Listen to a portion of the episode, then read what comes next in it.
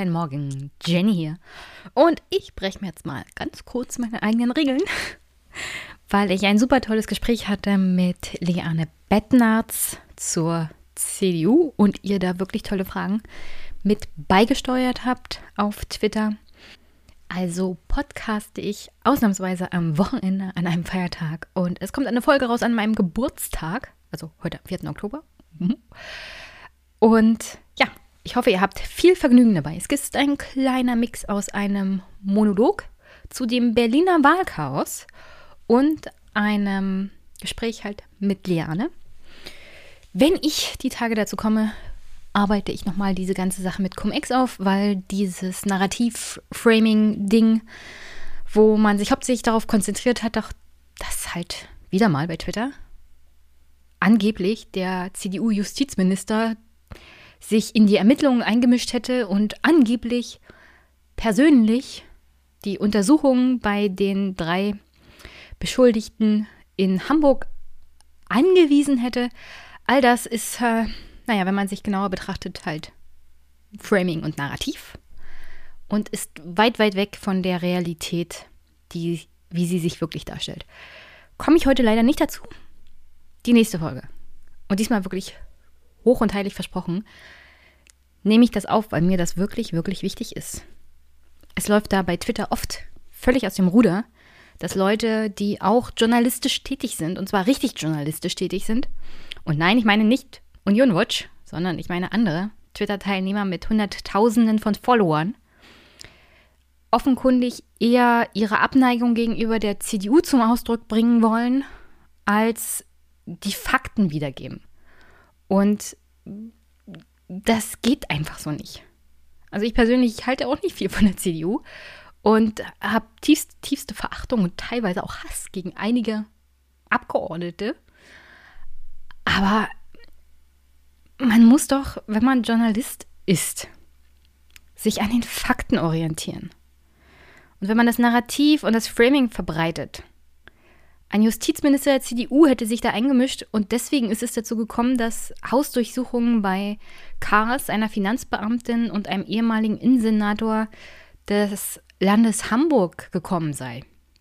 Und so kam das übrigens teilweise rüber. Es gab auch von T-Online eine Überschrift genau in diesem Tenor.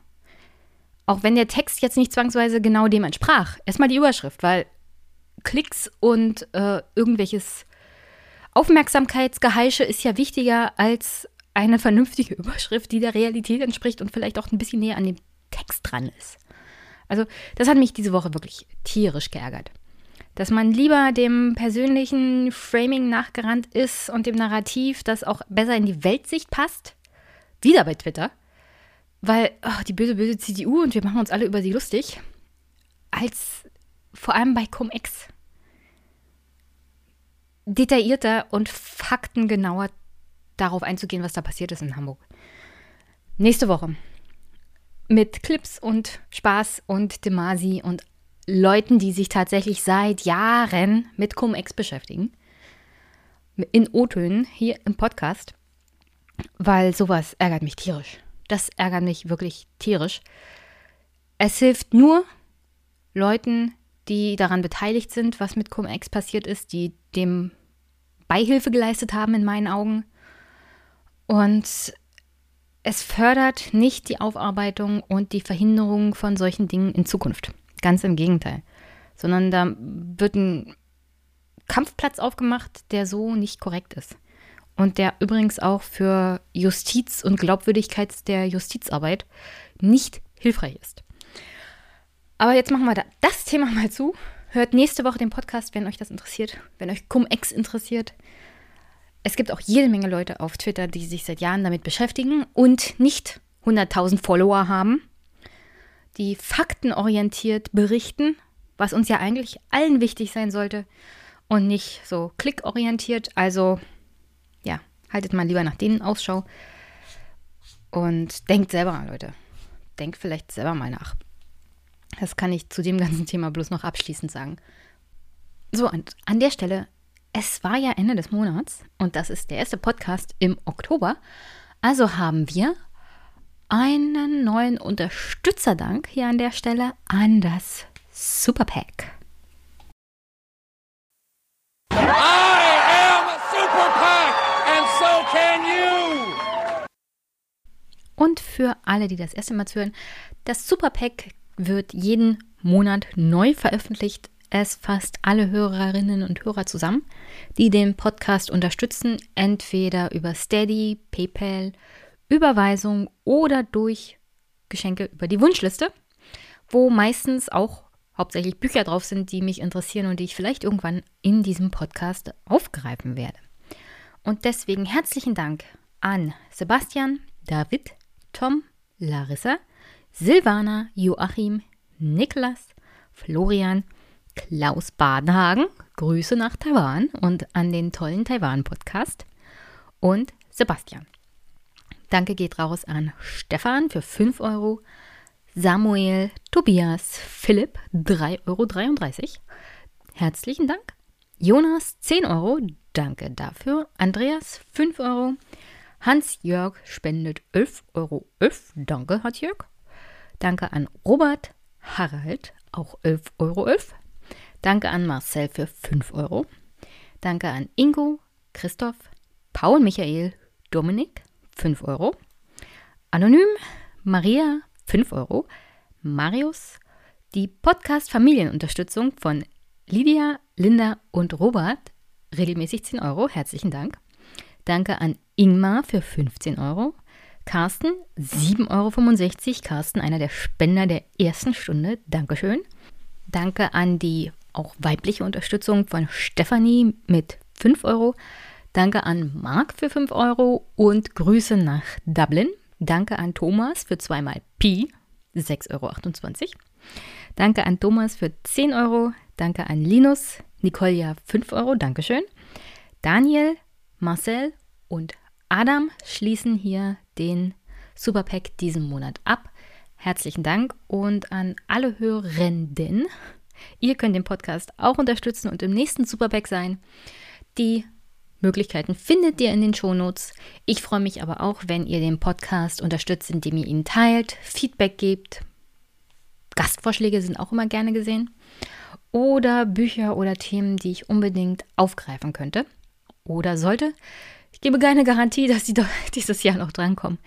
Ich freue mich jetzt schon auf den Dezember. Vielleicht komme ich dann wieder mal rein ins Planen. Aktuell sieht es wieder dünner aus in meinem Terminkalender und darüber freue ich mich. Die Bundestagswahl war wirklich puh, energieaufwendig, aber im Vergleich zu dem, was ich durchmachen musste, ist das, was in Berlin passiert ist, ja gar nichts. Also tauchen wir gleich mal ein in das Berliner Wahlchaos.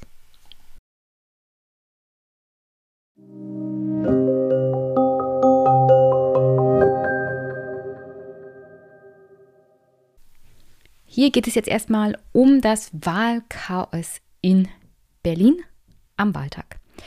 Super Wahljahre sind ja immer so eine Sache und da sollte man gut vorbereitet sein, auch organisatorisch. Unsere Lieblingschaos-Hauptstadt hat mal wieder bewiesen, dass sie nichts kann. Warum auch immer. Ich hoffe, dass bei allem, was jetzt hier noch kommt, wirklich dann demnächst dazu übergegangen wird, nicht die Schuld jeweils dem anderen in die Schuhe zu schieben. Das macht ja Berlin auch so gerne. Nicht das Land ist schuld, die Bezirke sind schuld und überhaupt die Wahlhelfer, die Ehrenamtlichen sind schuld und was auch immer. Daran lag es offenkundig nicht. Mittlerweile ist ja die Landeswahlleiterin auch zurückgetreten, ist übrigens ein Ehrenamt. Das darf ja weder Politik noch Exekutive organisieren, sondern das machen die Bürger selber. In dem Fall im Rahmen einer Wahlleitung. Es gibt Landeswahlleiterinnen unter anderem. Und ja, sagen wir es mal so, die ist in diesem Amt natürlich ehrenamtlich. Heißt aber nicht, dass sie nicht hauptberuflich irgendwie eine Verbindung hat zum Innenministerium zum Beispiel. Das wird heute nochmal ganz lustig und interessant. Aber an der Stelle will ich erstmal aus dem sogenannten Augenzeugenbericht von Christian Waldhoff vorlesen.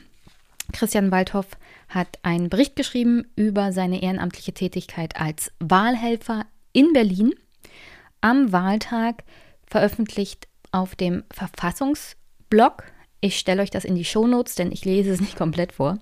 Christian Waldhoff ist übrigens auch Professor für öffentliches Recht und Finanzrecht an der Humboldt-Universität in Berlin. Also er ist auch Experte für rechtliche Sachen und vor allem ist er auch Experte für das Thema, naja, Verfassungsrecht. Ja. Öffentliches Recht. Ganz, ganz wichtig. Unter anderem auch für Beamte. Auch ganz, ganz wichtig, unter anderem für LandeswahlleiterInnen. Aber offenkundig mangelte es ja nicht am rechtlichen Wissen, sondern an der Organisationsfähigkeit. Also lese ich mal vor von Christian Waldhoff. Ich empfehle euch das auch komplett zu lesen. Es ist durchaus interessant und auch lehrreich.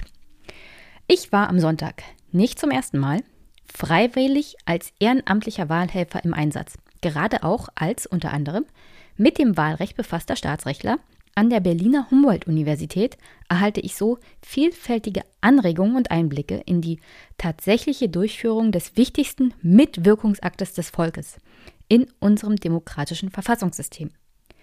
Kleinere Ereignisse, Corona-Masken mit Partei- oder Abstimmungslogos beim Betreten des Wahllokals, Kinder gehen mit in die Wahlkabine ihrer Mutter oder ihres Vaters, ein Ehemann assistiert seiner Ehefrau, bei der Stimmabgabe. Ein Pressefotograf fotografiert zeitweise jede Wählerin und jeden Wähler, der das Wahllokal verlässt. All diese konkreten Vorkommnisse im Wahllokal 110 in der Papageno Grundschule in der Bergstraße in Berlin Mitte waren, wie so häufig bei Wahlen, zu bewältigen. Diese kleinen Ereignisse sind Standard bei allen Wahlen und Abstimmungen in Deutschland. Sie stellen kein grundsätzliches Problem dar und jeder vernünftige Wahlverstand mit seinen Wahlhelfern kann damit umgehen. Meist werden pragmatische Lösungen gefunden, manchmal sind deutliche Ermahnungen angezeigt. Zitat Ende.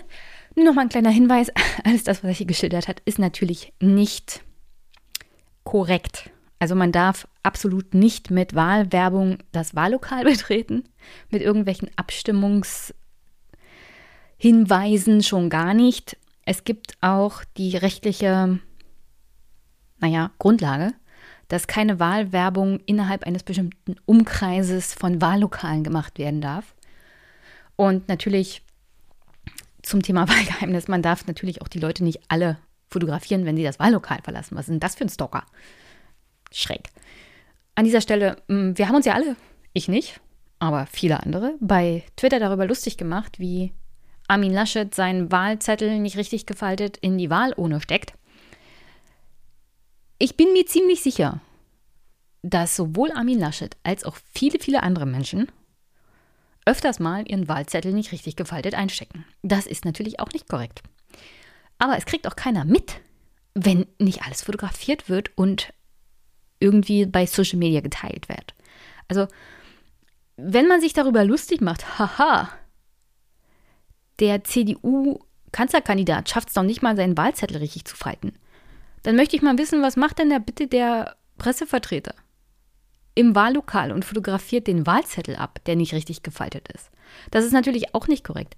Also vielleicht sollte man sich darin auch Gedanken darüber machen, dass wenn, ich meine, das ist, nimmt wirklich über, Presse den Kandidaten bis, bis rein ins Wahllokal folgen und da Fotos machen dass vielleicht auch für Berichterstattung an Wahltagen eine bestimmte Zone für Presse gilt.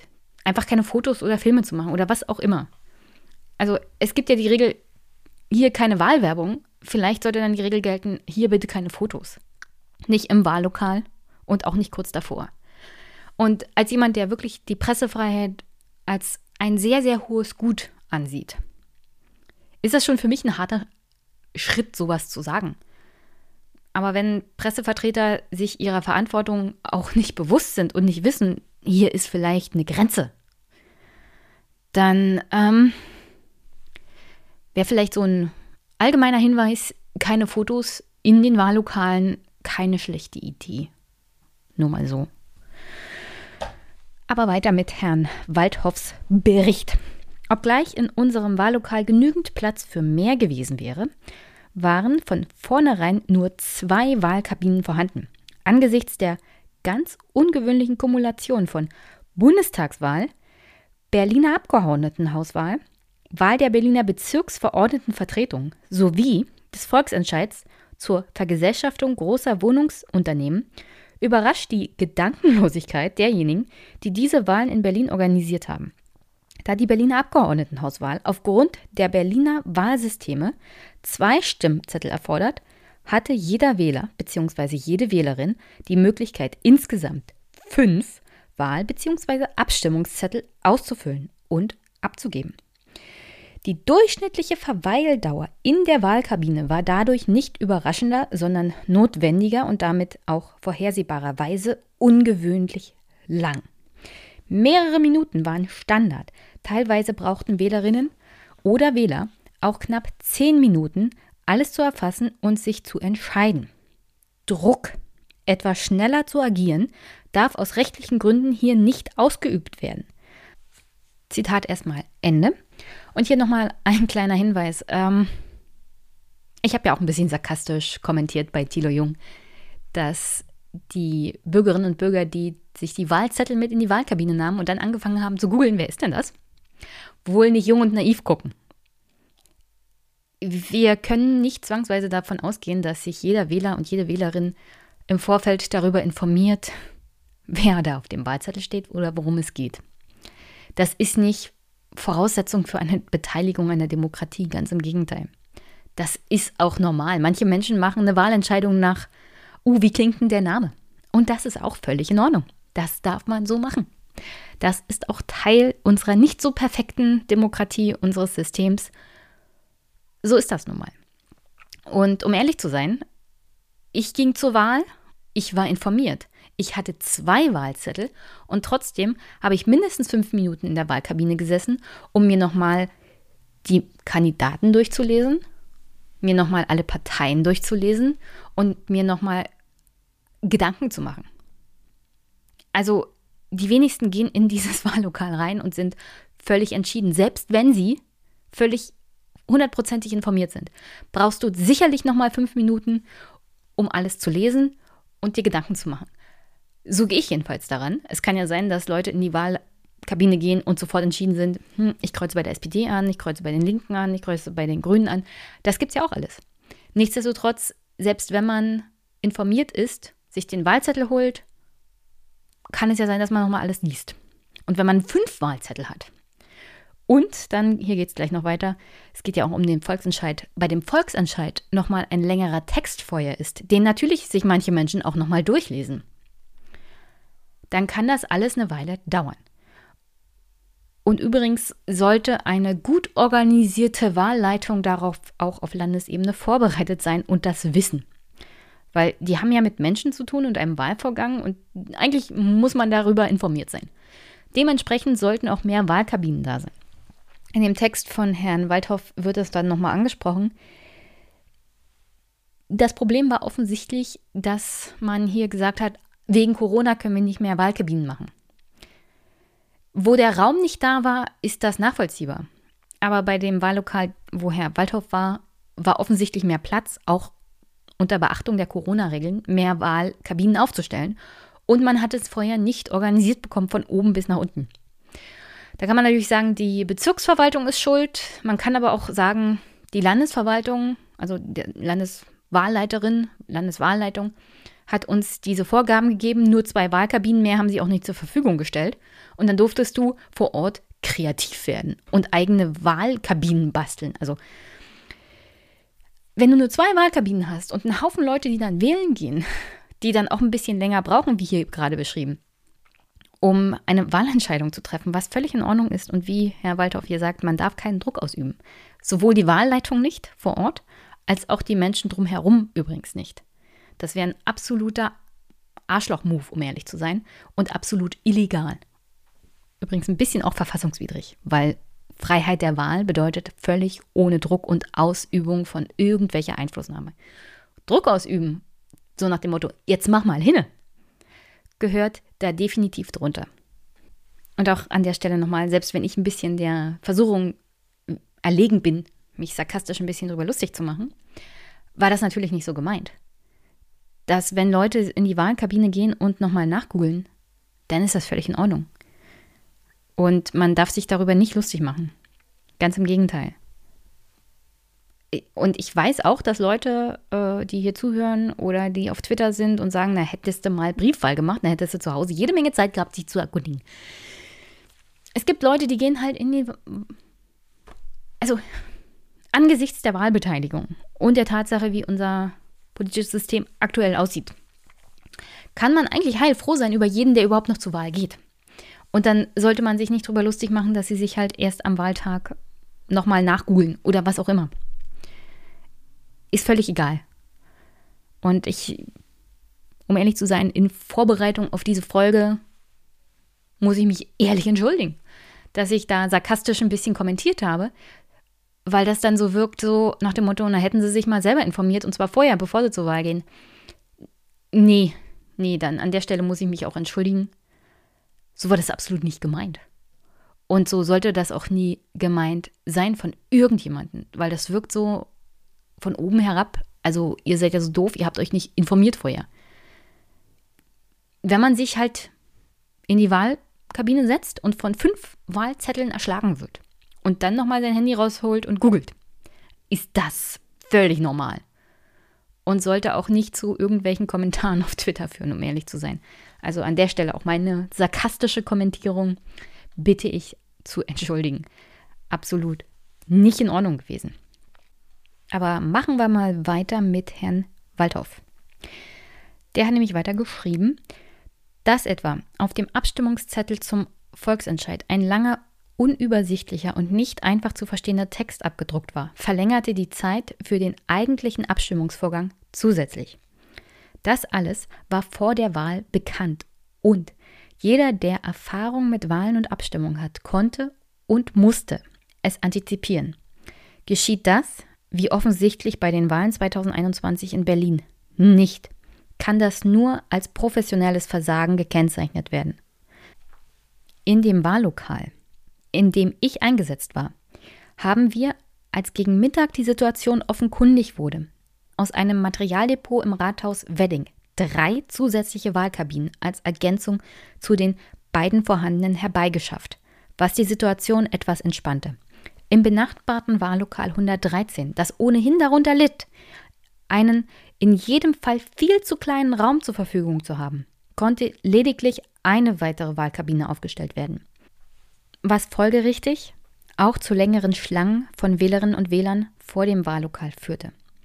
Als die Misere für die ehrenamtlichen Wahlhelferinnen und Wahlhelfer endgültig erkennbar wurde, stellten wir ein bis zwei von uns ab, um die Schlangen vor dem Wahllokal zu ordnen, zu dirigieren und Informationen an die Wählerinnen und Wähler zu geben. Bei schönstem Spätsommerwetter blieb die Situation erstaunlich diszipliniert und entspannt.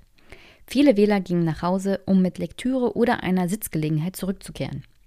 Weniger lustig war dies für Ältere, für Gebrechliche oder für Familien mit kleinen Kindern. Offensichtlich Behinderte oder Betagte wurden regelmäßig vorgelassen. Im Nachbarstimmlokal 113 war die Schlange im Maximum 100 Meter lang. Die Wartezeit betrug über eine Stunde. Aus anderen Stimmbezirken hörte man wesentlich höhere Werte.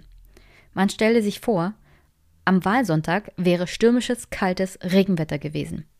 Es gehört nicht in den Bereich von Spekulationen, dass dann viele Wählerinnen und Wähler auf eine Stimmabgabe angesichts der Umstände verzichtet hätten. Vereinzelt soll es dem Vernehmen nach in anderen Wahllokalen sogar dazu gekommen sein, dass Wählerinnen und Wähler wegen Aussichtslosigkeit der Stimmabgabe nach Hause geschickt wurden. Das wäre nicht nur glatt rechtswidrig, sondern vollends unerträglich. An der Stelle Zitat natürlich Ende. Und ähm, Herr Waldhoff ist ein Experte für öffentliches Recht, ein Staatsrechtler, ein Verfassungsrechtler. Und anders kann man das als jemand, dem das Grundgesetz und die Verfassung am Herzen liegt, auch gar nicht ausdrücken. Also Alexander Thiele war ja hier und er hat von dem Wahltag als eine Art Fest für die Demokratie gesprochen. Das Fest für die Demokratie bedarf, dass man seine Wähl also dass man seine Stimme auch abgeben kann, dass man an dem Fest teilnehmen kann. Wenn die Organisation so schlimm ist, dass du nach Hause geschickt wirst, ohne dass du deine Stimme abgeben kannst. Also an dem einen Tag, an dem wirklich es wichtig ist, ist es eine absolute Katastrophe. Und besser als Herr Waldhoff kann man das gar nicht ausdrücken. Er geht in dem Text übrigens nochmal auf die rechtlichen Fragen ein. Also ist jetzt die Wahl legitim oder nicht? Ähm, auch darum geht es ihm ja gar nicht. Es geht um die grundsätzliche Frage, was hat das hier eigentlich für Konsequenzen, wenn die Wahl so dermaßen unorganisiert ist? Weil ob die Wahl jetzt legitim ist oder nicht, ist erstmal zweitrangig, weil natürlich zweitstufig geprüft werden würde. Also liegt denn ein Bruch der Verfassung vor, weil Freiheit der Wahl hat Verfassungsrang? Da würde sicherlich ein Gericht sagen, ja, hier wurde teilweise auf die Freiheit der Wahl durch wirklich mangelhafte Organisation des Landes Berlin eingewirkt. Aber zweitens, zweite Stufe, es hat sicherlich kaum Auswirkungen auf die Mandatsverteilung, was die Bundesebene angeht. Bei der Landeswahl ist Herr Waldhoff dann ein bisschen kritischer. Denn ich bin mir ziemlich sicher, ihr habt auch die Wahlergebnisse für den Bundestag und auch den Landtag verfolgt. Es gibt ja auch, ähm, ich glaube, das mache ich die nächste Folge, nochmal ein bisschen mehr auszuwerten. Was war denn jetzt hier an dem Wahltag los? Das muss ich jetzt erstmal sacken lassen und die heutige Folge war ja eigentlich nicht geplant. Deswegen habe ich jetzt so eine detaillierte Auswertung der Wahl noch gar nicht auf dem Zettel gehabt. Aber eins kann ich schon mal sagen. Wir haben zunehmend. Und das wird auch uns in Zukunft begleiten. Das hatte ich hier auf Landesebene bei der Landtagswahl Brandenburg schon. Wir haben zunehmend Direktwahlkreise, die durch eine minimale Zahl an Vorsprung an einzelnen Stimmen entschieden wird. Ich hatte hier Landtagsabgeordnete, die haben mit 20 Stimmen Vorsprung ihren Direktwahlkreis geholt. Und wir haben hier ein Chaos in Berlin wo es dazu kam, dass teilweise 70 Prozent der abgegebenen Stimmen für ungültig erklärt wurden in einem Wahllokal. Oder dass wir mehr Stimmen als Wahlberechtigte in einem Wahllokal hatten. Es wurden, also ich habe ja großes Lob an die Grünen ausgesprochen an dem Wahlabend, als die Hochrechnungen kamen. Und stellte sich dann später raus, die Grünen haben ja gar nicht gewonnen. Könnte daran liegen, dass einige Wahllokale einfach mal geschätzte Stimmen weitergeleitet haben, um die ersten Hochrechnungen um 18 Uhr ermöglichen zu können. Also anstatt auf Bezirksebene zu sagen, wir haben gar keine Ergebnisse, es ist ja riesen Chaos, haben sie erstmal gesagt, wir haben hier geschätzt auf Grundlage der letzten Wahlen oder warum, was auch immer. Das könnte unter anderem erklären, warum die Grünen um 18 Uhr so weit vorne lagen und dann später sich das ein bisschen umgestellt hat. Und ja, es gibt hier ganze Wahllokale, wo etliche Stimmen für ungültig erklärt wurden und was Auswirkungen tatsächlich auf die Vergabe von Mandaten haben könnte. Auf Landesebene, nicht auf Bundesebene, auf Landesebene. Und auch hier geht Herr Waldhoff drauf ein. Die Landesverfassung von Berlin ist ein bisschen anders als im Bund. Im Bund kann der einzelne Wähler auch Einspruch einlegen gegen die Verfassungsmäßigkeit der Wahl. Auf Landesebene geht das in Berlin nicht. Da können es Parteien machen oder es können Abgeordnete machen, Direktwahlkreis, Kandidatinnen und Kandidaten. All die können Einspruch einlegen. Der Wähler an sich jetzt erstmal nicht. Also was jetzt die Wahl an sich angeht. Aber der einzelne Bürger hat natürlich das Recht der Landesverfassungsbeschwerde. Auf Grundlage der Tatsache Freiheit der Wahl hat auch in der Berliner Landesverfassung Verfassungsrang. Das heißt, ein einzelner Bürger könnte wegen der Einschränkung seiner Freiheit der Wahl Verfassungsbeschwerde einlegen und dann würde er nicht wie in Deutschland erstmal beim Bundestag landen. Also diese Beschwerde landet in Deutschland auf Bundesebene erstmal im Bundestag und der Bundestag entscheidet dann, ist hier wirklich ein so großes Vergehen, dass wir das weiterleiten an das Bundesverfassungsgericht. So. Und selbst gegen die Entscheidung des Bundestages könnte man ja Einspruch einlegen und wir sind ja jetzt auf Landesebene. Auf Landesebene ist die Wahlprüfung erstmal so, dass es nicht im Abgeordnetenhaus landet, sondern direkt auf dem Tisch vom Verfassungsgerichtshof des Landes Berlin. Das heißt, Abgeordnetenhaus wird hier außen vor gelassen, sondern du landest dann direkt beim Verfassungsgericht auf Landesebene. Aber auch in dem Fall, das würde, was jetzt die Wahlprüfung angeht, nur im Rahmen von Einsprüchen unter anderem, wie gesagt, der Parteien, direkten Kandidaten etc. laufen. Landesverfassungsbeschwerde wegen Beschränkung der Freiheit der Wahl durch den Bürger würde aber auch beim Landesverfassungsgericht in Berlin landen. Und hier ganz wichtig, das geht aus dem Text von Herrn Waldhoff auch schon mal im ersten Blick raus. Und es gibt einige Verfassungsrechtsexperten, die sich jetzt die Tage dazu geäußert haben, was Berlin angeht. Aufgrund der Tatsache, dass die Mandatsverteilung mit diesen doch eher eng zusammenhängenden Ergebnissen und einzelnen Stimmen, die hier wirklich den Ausschlag geben können für ein Direktmandat im Abgeordnetenhaus, dass du da auf Landesebene eher in den Bereich kommen könntest. Alles natürlich vor Gericht dann noch nachweisbar. Und das Gericht entscheidet am Ende des Tages. Aber da ist man so eher in dem Bereich, ja, hm, hier ist ein wirklich grober, grober Fehler passiert. Hier wurde sowohl das Grundrecht von Bürgerinnen und Bürgern auf Freiheit der Wahl beeinflusst und im zweiten Schritt, es hatte Einfluss darauf, wie ein demokratisches Institut zusammengesetzt wurde. Also hier in dem Fall das Parlament. Und das begründet Herr Waldhoff hier auch nochmal damit, dass unter anderem wir Situationen hatten in diesen Wahllokalen in Berlin, also nicht nur, dass man die Freiheit der Wahl eingeschränkt war, dass Leute nach Hause geschickt wurden, die, denen die Möglichkeit zur Wahl entzogen wurde, weil gesagt wurde, wir haben nicht die Möglichkeit, dass ihr hier die Stimme abgibt. Was schon mal eine Einschränkung der Ausübung der freien Wahl ist. In dem Sinne Entzug der Beteiligung an der Wahl. Das, also das, aufgrund von absoluter Organisationsunfähigkeit. Das ist wirklich das Allerschlimmste. Dazu kommt, dass Stimmen ungültig wurden wegen Unfähigkeit der Organisation. Auch dann zählt ja deine Stimme nicht. Ja? In einer Demokratie muss man sich mal vorstellen. Und die Tatsache, dass man hier Leute hatte, die bis nach 20 Uhr in der Wahlschlange standen und noch ihre Stimme abge abgegeben haben. Freiheit der Wahl bedeutet auch keinen Einfluss auf diese Wahlabgabe.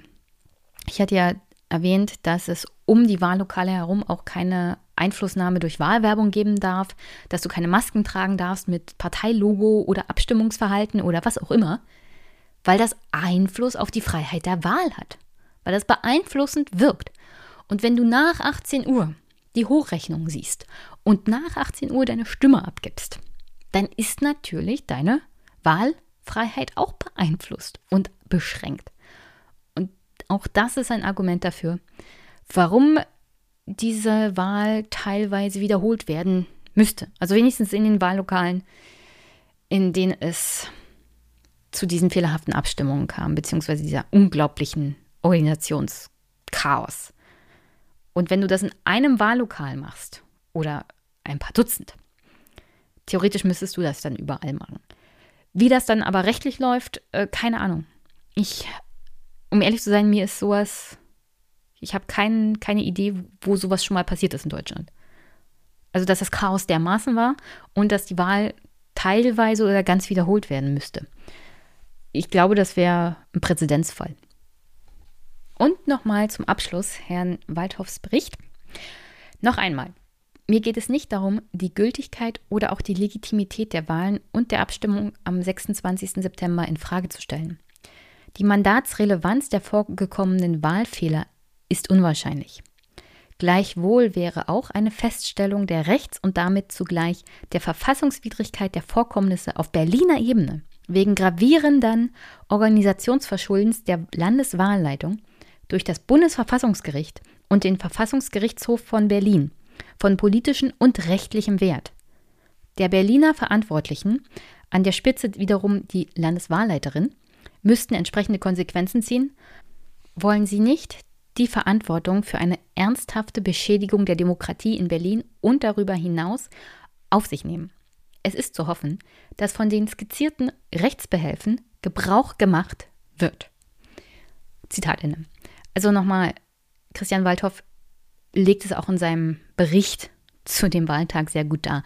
Es geht nicht zwangsweise darum, dass die Wahl aufgrund dieser Fehler irgendwie ungültig oder illegitim wäre. Ganz im Gegenteil.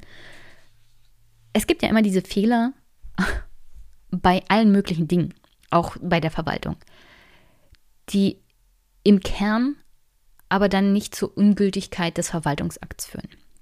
Und die Masse an abgegebenen Stimmen, vor allem bei der Bundestagswahl, sorgt natürlich dafür, dass sich in Berlin jedenfalls die Sitzverteilung, die Mandatsverteilung im Deutschen Bundestag nicht ändert. Für das Abgeordnetenhaus, hatte ich ja erläutert, könnte es durchaus zu Veränderungen führen. Nichtsdestotrotz, im Kern bleibt es dabei, dass die Organisationsmangel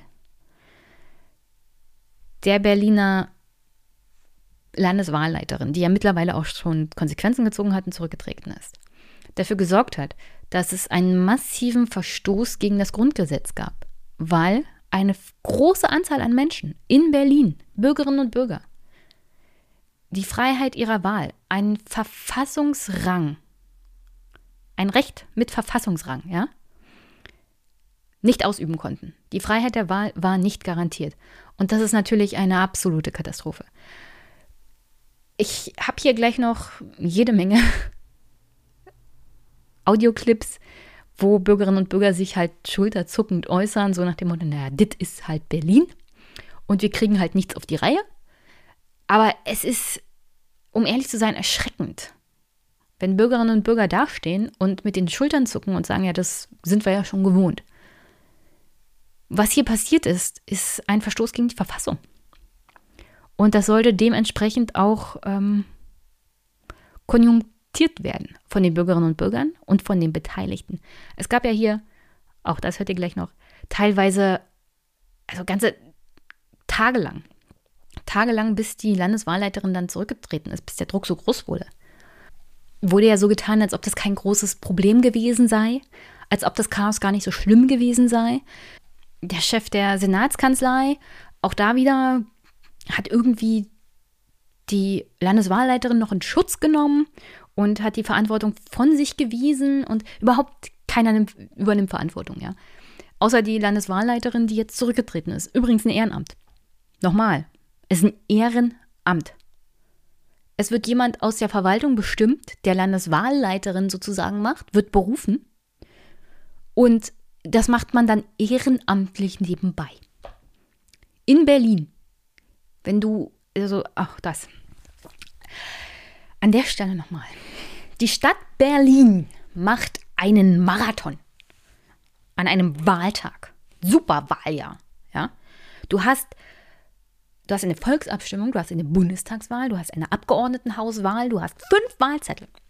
Fünf. Und am gleichen Tag machst du einen Marathon ich meine, selbst wenn du super toll organisiert bist, ist das vielleicht keine so clevere Idee gewesen, ja? Ich hatte ja gehört, und nicht zu wenig, dass das Land Berlin versucht hat, die Wahl zu verschieben wegen dem Marathon. Und dann sich darüber beschwert hat nach diesem ganzen Chaos, warum denn bitte die Wahl nicht verschoben wurde wegen dem Marathon. Offensichtlich ticken die Uhren in Berliner Rathäusern irgendwie anders. Und ähm, die Uhren vor allem in den Köpfen von den Verantwortlichen ein bisschen komisch. Denn wie kann es sein, dass man erwartet, eine Wahl zu verschieben und nicht den scheiß Marathon? Mal ganz ehrlich. Entweder man nimmt das mit der Demokratie und der Wahlbeteiligung ernst und sagt dann, ja gut, dann können wir halt den Marathon nicht machen. Oder man lässt es. Weil offensichtlich war dann bestimmten Leuten der Marathon und die Werbung über diesen Marathon wichtiger als die Wahl. Und das ist schon schräg. Also mich überrascht an Berlin mittlerweile fast gar nichts mehr. Außer die Tatsache, dass sie völlig inkompetent sind. Und auch nicht irgendwie hinkriegen, die Relevanz richtig einzuordnen. Also was, was ist wirklich relevanter? Ein Marathon oder eine Wahl. Und offensichtlich haben einige Leute entschieden, der Marathon ist wichtiger.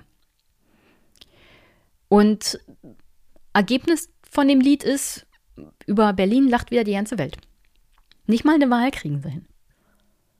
Und an der Stelle nochmal, äh, Demokratie hier, westeuropäisches Land, das sich über Diktatoren lustig macht.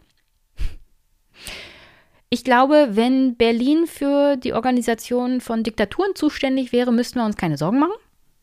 Denn dann gewinnt kein Diktator eine Wahl. Vielleicht sollte man mal die Verantwortlichen für Organisationen von solchen Wahlen nach Belarus schicken. Dann hat sich das mit der Diktatur da ziemlich schnell erledigt. Und an der Stelle hören wir jetzt mal rein in den RBB, weil der hat eine richtig gute Berichterstattung gemacht und unter anderem natürlich auch das Wahlchaos in Berlin gut aufgearbeitet mit tollen Datensätzen. Aber hören wir mal rein. Nicht nur Herrn Waldhoff war natürlich vor Ort, sondern es gab auch eine Reihe Bürgerinnen und Bürger, die vor Ort waren und versucht haben, ihre Stimme abzugeben. Unter anderem in diesem Clip hört man, hört man mal jemanden, der von den Zuständen vor Ort berichtet. Nadine Hübner hat das Chaos erlebt. Sie kam um kurz nach 17 Uhr an ihrem Wahllokal an. Da standen noch ca. 300 Menschen vor ihr in der Schlange. Irgendwann kam dann auch ein Wahlhelfer an und meinte dann, es tut uns sehr leid, wir können euch heute nicht mehr versprechen, ob ihr noch wählen könnt, weil es gibt keine Wahlzettel mehr. Wir probieren aber unser Bestes. Und es werden immer mehr unfassbare Details bekannt. Im Bezirk Charlottenburg-Wilmersdorf wurden aus mehreren Wahllokalen nur geschätzte Zahlen gemeldet. Das endgültige Ergebnis soll noch kommen. In anderen Stadtteilen wurden falsche Wahlzettel verteilt aus anderen Bezirken. Diese Stimmen sind nun alle ungültig. Fast 100 Wahlbezirke sollen betroffen sein. Am Montag noch wollte die Landeswahlleiterin das Ausmaß der Pannen nicht erkennen. Gestern hat sie Konsequenzen gezogen. Ich bitte den Senat von Berlin, mich nach den Sitzungen des Landeswahlausschusses am 11. und 14. Oktober unverzüglich abzuberufen und einen Nachfolger oder eine Nachfolgerin zu bestimmen. Also Petra Michaelis ist damit offiziell nicht mehr ehrenamtliche Landeswahlleiterin. Nur mal so zur Info. Petra Michaelis ist von 2015 bis 2020 Abteilungsleiterin in der Senatsverwaltung für Inneres und Sport gewesen. Ihr Chef ist also der Innensenator von der SPD. Nur merkt euch das mal schon an der Stelle. Seit 2020 ist sie Abteilungsleiterin beim Rechnungshof in Berlin. Ich hoffe, da macht sie einen besseren Job als als Landeswahlleiterin. Sonst habt ihr als Berliner echt die Arschkarte, was den Rechnungshof angeht und seine Organisation. Ja, vielleicht ist sie ja in ihrem hauptberuflichen Job besser als in ihrem ehrenamtlichen Job, den sie natürlich nur nebenbei macht. Also, ich verstehe den Sinn und Zweck von ehrenamtlichen Tätigkeiten. Wenn die Verantwortung aber ist die Durchführung einer Wahl, und natürlich sollen diese Leute unabhängig sein von politischen Systemen und politischen Alltag, Nichtsdestotrotz muss man natürlich den Menschen ermöglichen, ihren Job zu machen, auch den ehrenamtlichen Job. Und alles, was ich dazu sagen kann, ist, die Berliner und Berlinerinnen müssen definitiv aufarbeiten, was hier schiefgegangen ist. Also entweder war es die Frau, die völlig überfordert war, oder die Verwaltung, die ihr nicht zugehört hat, oder was auch immer. Also ich kann mir, um ehrlich zu sein, nicht erklären, wie eine Wahl dermaßen gegen den Baum fahren kann. Dass du teilweise falsche Stimmzettel in den falschen Wahllokalen hattest, was diese Stimmzettel natürlich ungültig gemacht hat. Und dass du nicht genug Wahlkabinen hattest oder was auch immer, hatte ich ja alles hier schon erwähnt. Das hat ja Herr Waldhoff sehr schön beschrieben. Oder dass du nicht die Räumlichkeiten hattest, um mehr Platz zu haben für mehr Wahlkabinen. Das ist ja auch noch so eine Sache. Wie kann es sein, dass du ein Wahllokal hast, wo laut Corona-Regeln nur zwei Wahlkabinen reinpassen? Also, das ist, an sich ist ja auch schon mal ein Problem. Man kann natürlich sagen, da sind natürlich auch die Bezirke mit Schuld, klar. Will ich gar nicht entschuldigen, dass die Bezirke da nicht auch eine Verantwortung mittragen. Aber am Ende des Tages ist es die Verantwortung der Landeswahlleiterin, eine gut organisierte Wahl stattfinden zu lassen. Wenn sie aufgrund ihrer Tätigkeit als Abteilungsleiterin dazu viel zu tun hatte, Hätte sie vielleicht früher mal Bescheid sagen sollen. Denn auch das kommt hier heute noch vor. Offenkundig sind die Probleme schon seit Wochen bekannt gewesen. Im August, im August gab es wohl schon Hinweise darauf, dass es mit der Wahlorganisation nicht so gut läuft in Berlin. Und wenn man vorher schon weiß, das geht nicht gut, dann ist da schon Wochen und Monate vor der Tatsache, dass wir kriegen mit, dass dir was nicht gut läuft, ziemlich viel schiefgelaufen. Und das sollte man jetzt wirklich politisch mal aufarbeiten. Ich habe aber wenig Hoffnung, dass das alleine die Landesregierung aus dann weiterhin Rot-Rot-Grün gut aufarbeitet. Teile der Linken scheinen da sehr hinterher zu sein, weil das scheint auch wahltechnisch sie gekostet zu haben, dieses Chaos. Oder jedenfalls denken sie das. Und da wird wahrscheinlich mehr Elan hinter sein, das aufzuarbeiten, als vielleicht bei der SPD. Aber wie gesagt, das allererste, was man hier machen sollte, mal aufarbeiten, was ist denn überhaupt schiefgegangen. Denn ja, die Landeswahlleiterin trägt Verantwortung. Aber die Landeswahlleiterin ist ehrenamtlich und hat Chefs, unter anderem ja den Innensenator. Und sie hat einen Hauptberuf. Und dann sollte man mal fragen, habt ihr der Landeswahlleiterin die Möglichkeit gegeben, auch sich zeitlich entsprechend einzubringen, liebe Landesregierung? Denn natürlich ist es ihr ehrenamtlicher Job, das zu machen. Ganz klar, dafür wird sie natürlich nicht bezahlt. Nichtsdestotrotz sollte natürlich auch die Landesregierung dafür Interesse haben, dass sie Zeit und Möglichkeiten hat, ihren Job auszufüllen, ihren Ehrenamtlichen. Also da muss mehr schiefgelaufen sein als eine Frau, die überfordert war. Weil Landeswahlleiterin ist sie übrigens schon seit 2010 ich weiß nicht, seit 2010 gab es ja auch andere Wahlen. Sind die Wahlen in den letzten Jahren immer so chaotisch gewesen oder ist es jetzt bloß das fast zum Überlaufen gekommen sozusagen? Weil irgendworan muss es ja gelegen haben und alleine Corona kann nicht die Schuld sein. Denn es gibt 15 andere Bundesländer, wo das nicht so schief gelaufen ist. Und nein, da sind nicht nur Flächenländer dabei, wo vielleicht weniger Leute wählen gehen, sondern da sind auch Länder dabei, wie zum Beispiel Bremen und Hamburg oder wir haben größere Städte wie München, wo es zu nicht so einem dollen Chaos kam. Und wir hatten da trotzdem ehrenamtliche Bundes- und Landeswahlleiter in Verantwortung, die das besser gewuppt haben. Also hier gibt es mehrere Stellen, wo offensichtlich was schiefgelaufen ist. Und ja, die Berliner sollten definitiv Interesse daran haben, dass das mal aufgearbeitet wird, damit das der nächsten Landeswahlleiterin oder dem nächsten Landeswahlleiter nicht passiert. Und hier nochmal guter Bericht vom RBB. Chaos, Chaos, Chaos. Kreuzberg, die Aziz Nesin Grundschule, schon kurz nach Öffnung der Wahllokale herrschte hier vergangenen Sonntag Chaos. Zu wenig Wahlkabinen, zu wenig Stimmzettel. Und dann hatten wir natürlich auch noch diese falschen Wahlzettel aus ähm, Charlottenburg-Wilmersdorf, äh, was dann letztlich dazu geführt hat, dass bei uns ungefähr 35 Stimmen ungültig war von insgesamt äh, 100 naja, 550 Wählerinnen und Wähler. Ein paar Straßen weiter die Rosa-Parks-Grundschule. Ein Brief der Landeswahlleiterin machte hier den stellvertretenden Wahlvorsteher stutzig. Arne Baumann wurde darin aufgefordert, doch selbst zu überprüfen, ob wohl die richtigen Stimmzettel vorlegen. Das kannte er von der Wahl davor so nicht. Hat mich gewundert, hat mich natürlich umso mehr gewundert im Nachhinein, nachdem ich festgestellt hatte, äh, das ist ein echtes Problem. Was vermuten Sie? Naja, es könnte schon sein, dass die Landeswahlleiterin eine Vorahnung hatte. In mindestens 99 Wahllokalen kam es, das ist jetzt klar, zu unverhältnismäßig vielen ungültigen Stimmen. Okay, also offensichtlich war das Problem mit den falschen Wahlzetteln in den falschen Wahllokalen bekannt. Falsche Wahlzettel in falschen Wahllokalen führt natürlich zu ungültigen Stimmen. Herzlichen Dank dafür, Landeswahlleiterin und alle, die da an der Organisation beteiligt waren, weil es war natürlich nicht nur die Landeswahlleiterin. Und nein, die Ehrenamtlichen da sind nicht für verantwortlich.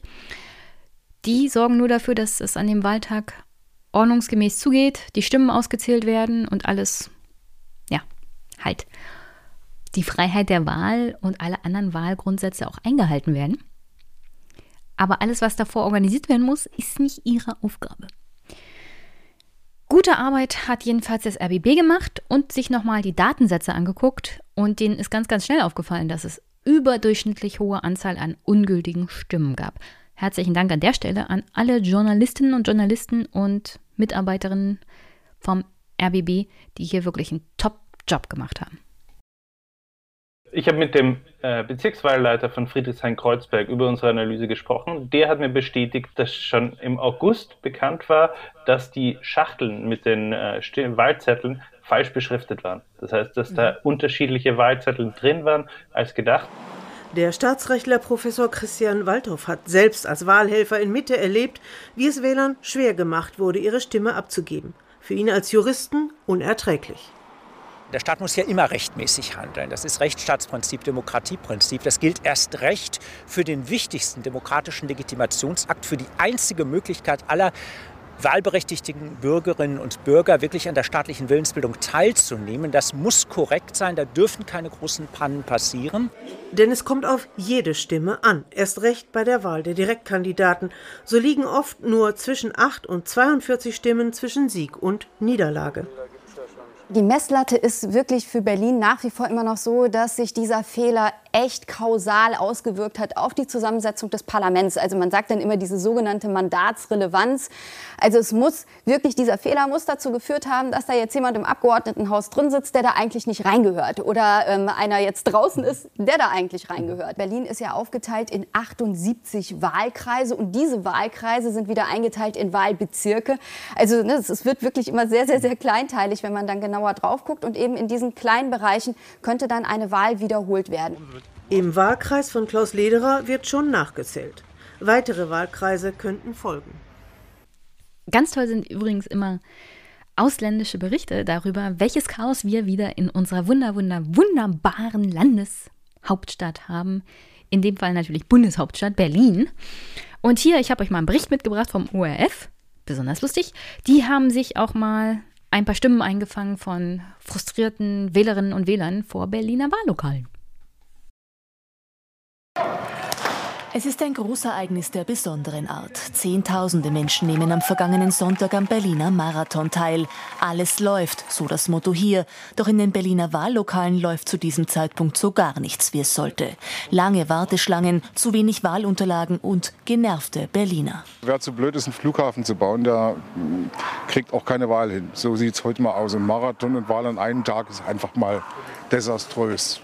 Lange gewartet habe ich erstaunlicherweise. Also das habe ich so noch nie erlebt. Ich habe mich gefragt, liegt das jetzt an den Corona-Regeln oder ich so richtig erklären konnte ich es mir nicht. Dass dann auch die Papiere ausgegangen sind, da die, die Formulare und also ich habe schon kein großes Vertrauen mehr in das, was noch kommt. In vielen Wahllokalen müssen die Berliner stundenlang warten. Eine Panne jagt die andere. Mal gehen die Stimmzettel aus, mal werden sie unabsichtlich vernichtet. Mancherorts wird noch gewählt, da laufen im Fernsehen schon die ersten Hochrechnungen. Ein Chaos, das selbst Experten fassungslos macht. Wähler haben morgens gewählt und mittags sind ihre Zettel zerstört worden und als ungültig erklärt worden. Also es sind, es sind Dinge passiert, es gibt ja die Berliner Arroganz äh, über Balkan. Auf dem Balkan wäre das nicht passiert. Das ist natürlich ein ganz schön hartes Urteil. Aber er ist offensichtlich nicht der Einzige, der kopfschüttelnd dagestanden hat und gesagt hat, also das ist peinlich ohne Ende. So ein Chaos gibt es noch nicht mal in eher mangelhaften Demokratien bei der Organisation der Wahlen. Auch die OSZE war natürlich in Deutschland, um die Wahlen zu beobachten und dachten wahrscheinlich, da gibt es nichts groß zu beobachten. Wir haben ja hier eine einwandfrei funktionierende Demokratie und waren dann überrascht über Organisationsprobleme der Deutschen. Ich bin mir ziemlich sicher, eine gestanden, was, die Deutschen können nicht ihre Wahl organisieren? Ah, und haben sich irgendwie ins Fäustchen gelacht. Aber nicht nur das, die Landeswahlleiterin war ja nicht sofort zurückgetreten. Sie hat noch versucht, sich irgendwie aus zu reden, hat gesagt, naja, hier sind Sachen passiert, die kann ich mir gar nicht erklären, wo ihr ja mittlerweile schon im Vorfeld gehört habt. Also die Landeswahlleitung hat ja praktisch angefragt, habt ihr überhaupt die richtigen Wahlzettel? Überprüft das mal bitte, liebe ehrenamtliche Wahlhelfer, die ihr vor Ort seid.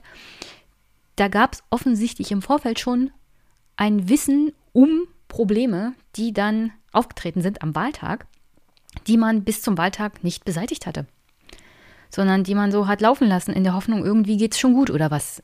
Kann ich mir jedenfalls nicht erklären. Und dann können wir hier mal reinhören, wovon die Landeswahlleiterin ein wenig erstaunt war und äh, was sie sich absolut nicht erklären kann unter anderem. Sogar die internationalen Wahlberichterstatter der OSZE registrieren die Fehler, die sich selbst die Berliner Wahlleiterin am nächsten Tag nicht erklären kann. Unverständlich war für mich, dass in einigen Wahllokalen Stimmzettel ausgegangen sind. Das, damit hatte ich nun überhaupt nicht gerechnet. Und dass dann offenbar auch in einigen Wahllokalen die Nachlieferung nicht geklappt hat. An der Stelle nochmal, das Land Berlin hat versucht, wegen dem Marathon die Wahl zu verschieben. Also ihnen war schon bewusst vor dem Wahltag, dass der Marathon zu Problemen führen könnte bei der Durchführung der Wahl. Also hat sie hier wahrscheinlich gelogen. Also ja, sie hat gelogen. Sie hat einfach gelogen. Also wenn sie sagt, sie kann sich das nicht erklären, dann hat sie entweder keine Kommunikation mit dem Rest der Verwaltung in Berlin gehabt was ja eigentlich nicht sein kann, weil sie Abteilungsleiterin für Inneres und Sport war, unter anderem, also muss sie ja mit Leuten kommuniziert haben. Und danach auch Abteilungsleiterin jetzt äh, im Rechnungshof von Berlin. Also irgendwelche Kontakte in Berlin muss sie ja schon haben zu anderen Verwaltungsmitarbeitern und Politikern oder was auch immer. Das Land hat versucht, den, die Wahl zu verschieben wegen dem Marathon. Das Land war sich also bewusst, dass es Probleme geben wird. Die Landeswahlleitung hat den Ehrenamtlichen gesagt, guck mal nach, ob ihr die richtigen Wahlzettel habt. Also war ihnen auch bewusst, dass es offenkundig zu falschen Wahlzettelauslieferungen an die falschen Wahllokale kam. Und eine Landeswahlleiterin, die überrascht ist, dass die Wahlzettel ausgehen. Hm. Okay, wir haben eine Bundestagswahl 16 Jahre nach Angela Merkel. Das erste Mal, dass wir nicht Angela Merkel auf dem Wahlzettel haben. Könnte ja sein, dass mehr Menschen zur Wahl gehen als gedacht. Nicht alle machen Briefwahl. Zu den Briefwählern komme ich gleich noch. Also es ist durchaus davon auszugehen, dass man vielleicht ein paar mehr Stimmzettel da haben sollte als bisher. Weil es könnte ja sein, dass mehr Leute zur Wahl gehen. Dann hatten wir ja auch noch diese Volksabstimmung. Volksabstimmungen sorgen meistens dafür, dass mehr Leute sich beteiligen. Vor allem, wenn es so eine emotionale Sache ist, wie zum Beispiel enteignen. Das könnte dazu führen, dass vielleicht mehr Leute fragen, gehe ich heute zur Wahl? Ja, ich gehe zur Wahl. Entsprechend bräuchtest du mehr Wahlzettel. Die Tatsache, dass sie sich das nicht vorstellen kann, dass die Wahlzettel ausgehen, kommt noch dazu. Klar sollte man sich das immer vorstellen können und darauf sollte man immer vorbereitet sein. Und an der Stelle nochmal, wenn man unbedingt am gleichen Tag einen Marathon macht, darf man dann auch nicht davon überrascht sein, dass das mit der Nachlieferung der Wahlzettel auf normalem Verkehrsweg dann nicht mehr geht. Anscheinend kamen die Fahrradfahrer in Berlin auch nicht mehr durch. Also, ah, absolute Katastrophe. Absolute Katastrophe. Aber wie gesagt, sie ist ja dann kurz danach zurückgetreten, weil offenkundig wurde, dass das einfach eine absolute Peinlichkeit sondergleichen war. Und irgendjemand muss halt den Kopf hinhalten. In dieser Stelle, unter anderem war natürlich auch die Landeswahlleiterin mitverantwortlich. Bin mir ziemlich sicher, es ist noch an vielen, vielen anderen Stellen ganz, ganz schief gelaufen. Und das ist Verwaltungsebene, sowohl im Land als auch in den Bezirken. Und liebe Berliner, fragt da mal nach. Denn ihr wollt sicher nicht, dass das nochmal so passiert. Das ist nämlich, ja, einer Landesstadt wie Berlin, einer Bundeshauptstadt nicht würdig. Ach ja, ich hatte ja versprochen, dass sich die Briefwähler, die sich ins Fäustchen lachen, ich habe ja Briefwahl gemacht, ich hatte nicht lange anzustehen, ich musste mir nicht zehn Minuten überlegen, wen ich wähle in der Wahlkabine, ich musste nichts nachgoogeln, ich hatte das ganz einfach. Wenn ihr denkt, dass das bei der Auszählung der Briefwahlzettel besser gelaufen ist in Berlin, habe ich hier mal einen Schmankel für euch, auch im RBB, RBB Abendschau. Der RBB ist einfach viel, viel zu unterschätzt. So ein guter Lokalsender. Und natürlich, bevor ihr den Augenzeugenbericht der Wahlhelferin für die Briefwahlauszählung hört, jedenfalls in einem Briefwahllokal. Nochmal was, was euer Blut hoffentlich als Berliner so richtig in Wallung bringt. Der Chef der Senatskanzlei, der hier nochmal alles ein bisschen runterspielt. So nach dem Motto, ach, wir haben hier 2000 Wahllokale und nur in einem zweistelligen Bereich kam es zu Problemen. Mittlerweile ist der zweistellige Bereich fast dreistellig. Und selbst wenn es nur in einem Chaos gegeben hätte, wenn es nur eine Handvoll Stimmen bedeutet hätte. Es geht um das Prinzip des Wahlrechts. Verfassungsrang, Wahlfreiheit, Verfassungsrang. Das ist der Chef der Senatskanzlei. Politischer Verwaltungsposten. Ja, also das ist hier ein Beamter, durchaus mit politischem Sendungsbewusstsein. Und natürlich von der SPD. Und der spielt das natürlich runter, weil das Land ist ja SPD regiert. SPD-Bürgermeister.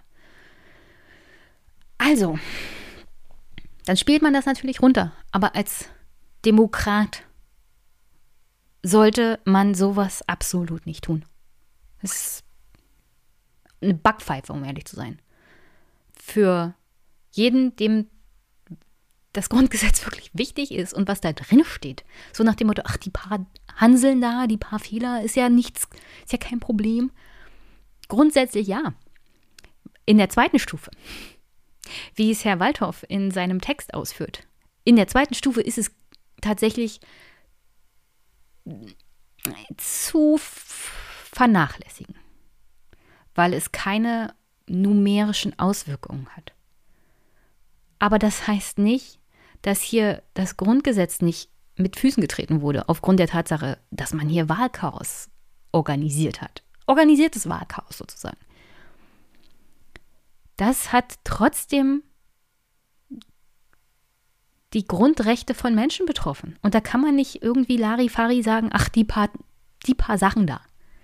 Und so drückt er das hier übrigens aus. Und das ist, um ehrlich zu sein, absolut abartig. Wenn die Landeswahlleiterin Verantwortung übernimmt, dann sollten auch aufrechte Demokraten Verantwortung dafür übernehmen und sagen, das ist ein absoluter Skandal, wir müssen das aufarbeiten. Und nicht nach dem Motto, also pff, hat doch keine Auswirkungen. Das hat nur numerisch vielleicht keine Auswirkungen, weil es Mandate nicht betrifft auf Bundesebene. Auf Landesebene ist die Sache noch nicht gegessen. Aber das heißt nicht, dass hier nicht wirklich grundsätzliche, grundrechtliche Fragen betroffen sind. Und gerade dann sollte man einen anderen Ton anschlagen. Der Chef der Senatskanzlei versucht sich an einer Einordnung des Wahlschlamassels. Wir reden über 2245 Wahllokale. Nach jetzigen Angaben liegt die Zahl der Wahllokale, in denen es zu Schwierigkeiten gekommen ist, in einem zweistelligen Bereich. Ja, da ist jedes einzelne ärgerlich, da war sich der Senat auch einig. Aber es ist erstens kein Grund, von einem Wahlchaos Berlin-weit zu sprechen. Kein Berlin-weites Chaos? Eine zumindest gewagte Aussage. Abendschau-Zuschauer schicken Bilder und Videos und berichten aus unterschiedlichen Bezirken von langen Schlangen, von Pannen in Wahllokalen und auch bei Briefwahllokalen. Annette Kleinefeld ist Volljuristin, ein Profi der Vorschriften. Als Wahlvorsteherin war sie in einem Briefwahllokal für die Stimmzettel von rund 900 Wählerinnen verantwortlich. Ich fand die Umstände in diesem Wahllokal chaotisch. Also es war unübersichtlich, es war voll, es war auch kein Ansprechpartner da, der ja, es war nicht, das Wahlamt war nicht zu erreichen. Die, das örtliche Wahlamt war in einem Nachbargebäude, wo man hinlaufen musste.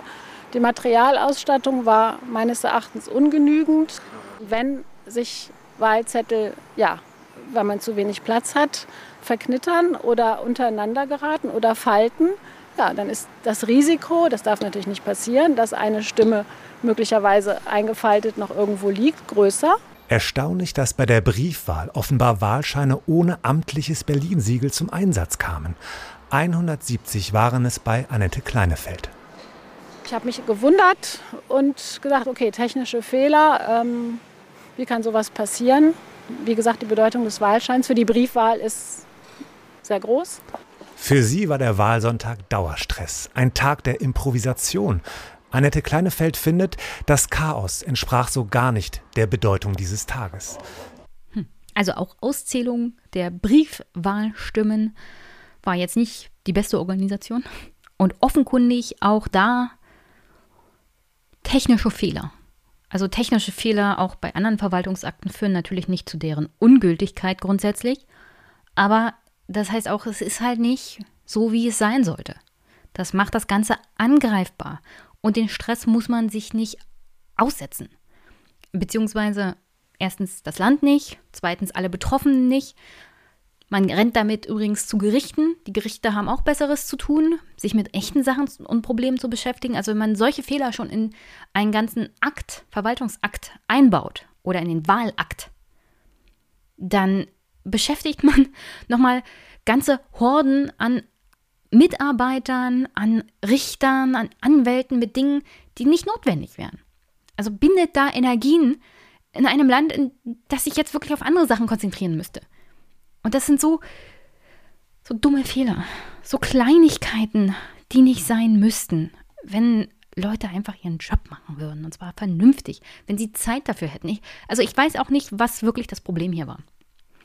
Vielleicht waren bestimmte Stellen der Verwaltung mit der Organisation der Wahl überfordert. Und das schon übrigens seit längerem, so wie sich das hier anhört. Aber wenn man das weiß, dann muss man sofort agieren. Dann hätte das Land sofort agieren müssen, weil natürlich auch die Organisation nicht komplett ohne Hilfe der Verwaltung und Politik funktionieren kann. Ganz im Gegenteil. Politik darf sich nicht einmischen. Nichtsdestotrotz muss natürlich Verwaltung in der Lage sein zu organisieren eine Wahl. Also hier greifen bestimmte Stellen ineinander. Und wenn die Organisation nicht funktioniert, warum auch immer, und wenn solche Fehler passieren, und man weiß es vorher, wie bisher ja gut zu hören war, bestimmte Fehler waren offensichtlich schon länger bekannt,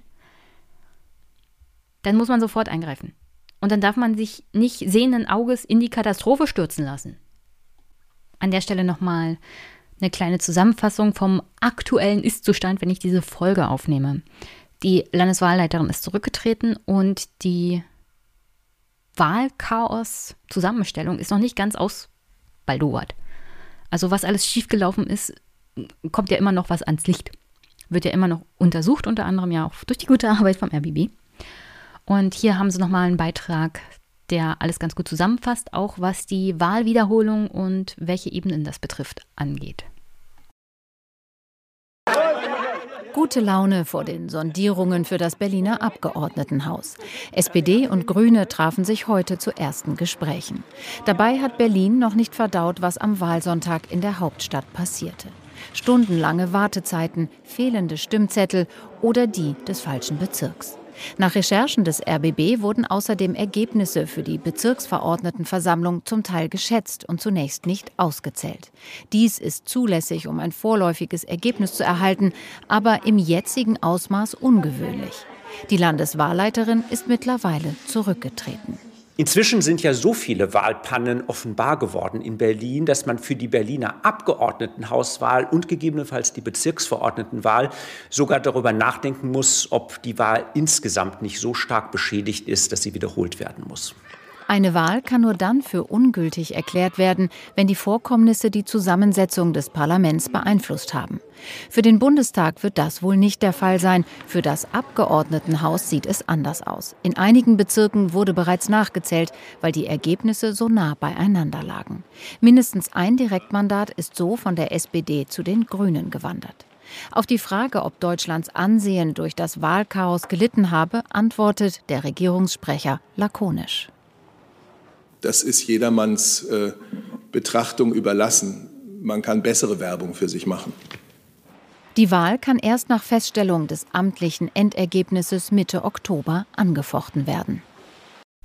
Und ich hatte ja darauf verwiesen, dass die bisherige Landeswahlleiterin Petra Michaelis ehrenamtlich tätig ist. Ihr Hauptberuf war bis 2020 Abteilungsleiterin in der Senatsverwaltung für Inneres und Sport.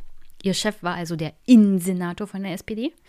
Seit 2020 Abteilungsleiterin beim Rechnungshof in Berlin. Der Innensenator ist ja auch mittlerweile dabei bei den Koalitionsverhandlungen mit der SPD, den Grünen und den Linken in Berlin und wurde hier mal abgefangen vom RBB und befragt, was er denn zu diesem Versagen so zu sagen hat. Weil ist ja Rechtsstaatsversagen, er ist der Innensenator und auch Teil dieser Landesregierung, die natürlich Mitverantwortung für dieses Chaos trägt. Nicht politisch, sondern organisatorisch. Es ist natürlich nicht die Aufgabe von Politikern, sich einzumischen, aber es ist die Aufgabe von Ministern und Verwaltungschefs, unter anderem sind ja Innensenatoren auch Verwaltungschefs, dafür zu sorgen, dass alle Leute in Berlin die Möglichkeit haben, eine Wahl vernünftig zu organisieren. Also alle Mittel zur Verfügung stehen, genug Wahlkabinen zum Beispiel oder auch die entsprechenden Örtlichkeiten, damit man mehr als eine Wahlkabine aufstellen kann. Solche Dinge. Ähm, ja. Und er weist natürlich jegliche Verantwortung von sich und politisch überhaupt darf man sich ja da gar nicht einmischen.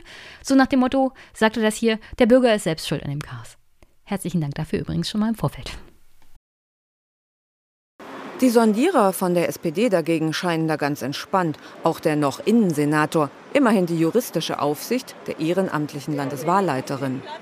Ich bin da wirklich nicht zuständig. Also Sie müssen verstehen, das ist Selbstorganisation des Volkes. Die Regierung kann nicht darüber entscheiden, ob Wahlzettel gültig sind oder ungültig äh, sind. Das ist in einem freien Land nicht üblich. Die ehrenamtliche Landeswahlleiterin fühlt sich verantwortlich, ist zurückgetreten. Am 11. und 14. Oktober kommen die amtlichen Endergebnisse der Wahlen. Ab dann können sie angefochten werden. Ausgang offen. Hm. Schön, dass Sie das in dem Beitrag nochmal erwähnt haben, dass der Innensenator natürlich die rechtliche Aufsicht über die Landeswahlleitung hat und damit natürlich auch Mitverantwortung trägt für Chaos und rechtsfragliche Dinge, wie zum Beispiel falsche Wahlzettel an falschen Wahllokalen. Keiner hat ihn darum gebeten zu entscheiden, welcher Wahlzettel jetzt gültig ist und welcher nicht. Aber das ist so, ich möchte nicht, noch mal, nicht mal sagen typisch SPD, das ist so typisch Politiker. Und was echt frustrierend ist. Wieso sagst du sowas?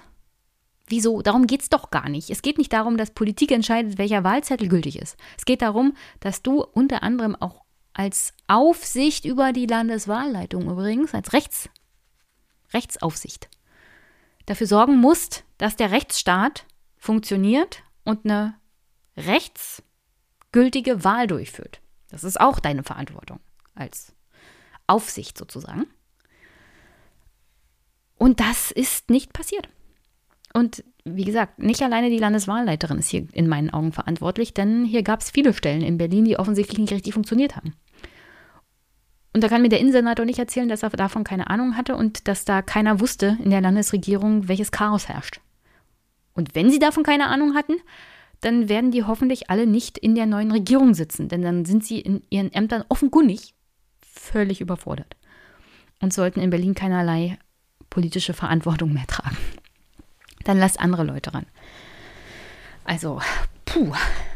Und um das hier abzuschließen, habe ich noch einen sehr, sehr guten Kommentar mitgebracht, der das auch nochmal alles schön zusammenfasst. Denn die letzte Landesregierung in Berlin hat ja eine Art Verwaltungsreform versprochen. Die sollte wahrscheinlich auch organisatorisch mehr auf die Beine stellen für das Land Berlin. Und es ist fast ironisch, dass diese Wahlperiode der Regierung in Berlin, die versprochen hatte, dass es von der Verwaltungsorganisation besser wird, dass wir hier eine Reform machen.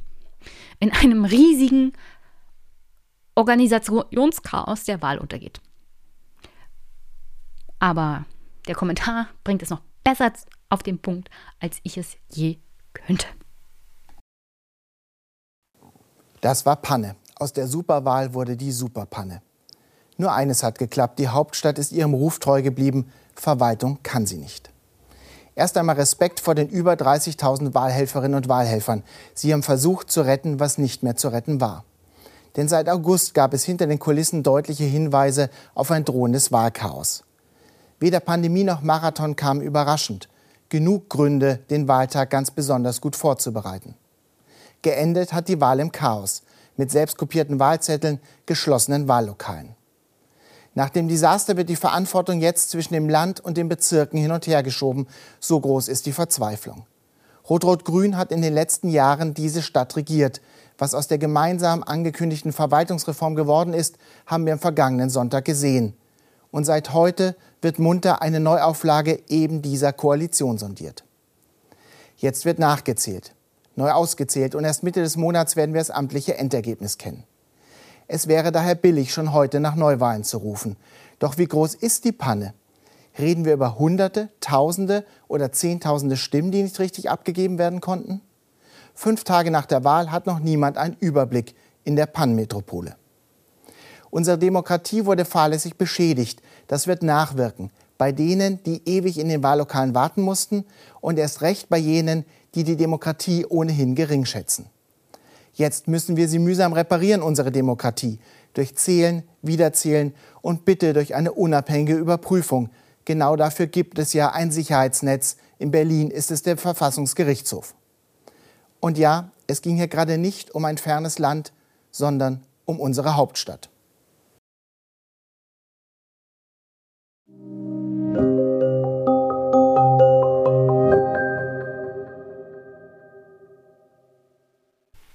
Und vom Berliner Chaos wenden wir uns einem anderen Thema zu, und zwar der CDU Deutschlands. Die Bundestagswahlen haben das schlechteste historische Ergebnis für die Union gebracht seit dem Zweiten Weltkrieg. Und die existieren ja erst seit dem Zweiten Weltkrieg. Insofern hat die Union jetzt erlebt, was die SPD in den letzten 16 Jahren so erlebt hat, einen absoluten Absturz. Nur, dass die Union es auf Speed erlebt. Warum das so ist, Darüber spreche ich unter anderem auch mit Liane Bettnarz, jetzt hier gleich im Anschluss, und was die Union tun könnte und welche Ideen sie vielleicht auch haben könnte, weil wir haben natürlich ein Bild von der Union, vor allem bei Twitter. Und dann gibt es halt die Realität der Union, die vielleicht doch nicht so eindeutig ist, wie man immer denkt. Natürlich ist die CDU ein Kanzlerwahlverein, nichtsdestotrotz ist sie eine Partei mit verschiedenen Flügeln und verschiedenen Ideen. Und die Tatsache, dass sie sich jetzt in einer der schwersten Krisen seit ihrer Gründung befindet, wird da vermutlich sehr, sehr viel auch Energie reinbringen und Auseinandersetzung. Und ich bin wirklich gespannt, wie das ausgeht. Welche Personen sich da durchsetzen, welche Ideen sich da durchsetzen, weil auch das ist bei der CDU durchaus möglich, liebe Freunde. Auch da gibt es Männer und Frauen, die wirklich engagiert bei der Sache sind und die auch sympathisch bei der Sache sind. Die sieht man und hört man nun nicht so oft und die sind meistens nicht in diese Skandale verwickelt, sondern die machen ganz normale ehrenamtliche Arbeit und sind auch wirklich davon überzeugt. Und nochmal, im Kern sind das auch die Leute, die hier das Rückgrat der Demokratie bilden. Also die Ehrenamtler, die Kommunalpolitiker, und da spielt es keine Rolle, ob sie bei der CDU sind oder nicht. Diesen ganzen Unterbau unserer Demokratie bilden nun mal weiterhin sowohl die CDU, die CSU als auch die SPD.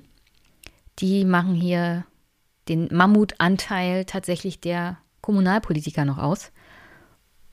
Deswegen ist es immer lustig, sich auf Landes- und Bundesebene ein bisschen zu beäppeln, wenn die Union mal wieder missbaut. Aber wenn sie weg ist, ist da ein riesengroßes Vakuum. Und äh, um ehrlich zu sein, würde ich mir ein bisschen Sorgen machen, wer das füllen soll. Ähnlich geht es auch der SPD.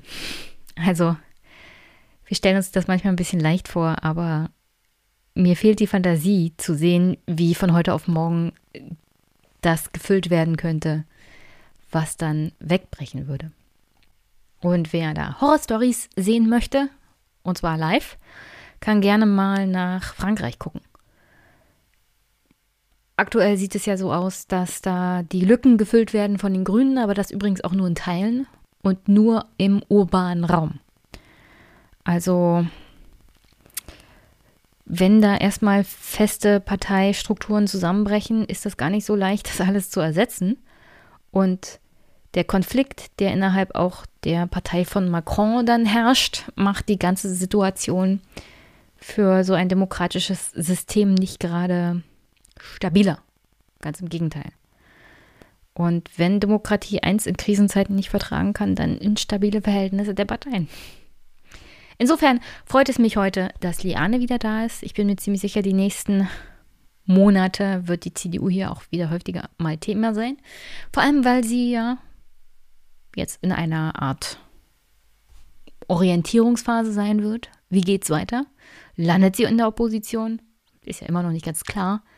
Ich würde sagen ja, aber tun wir mal so, als ob das auch noch andere Möglichkeiten gibt.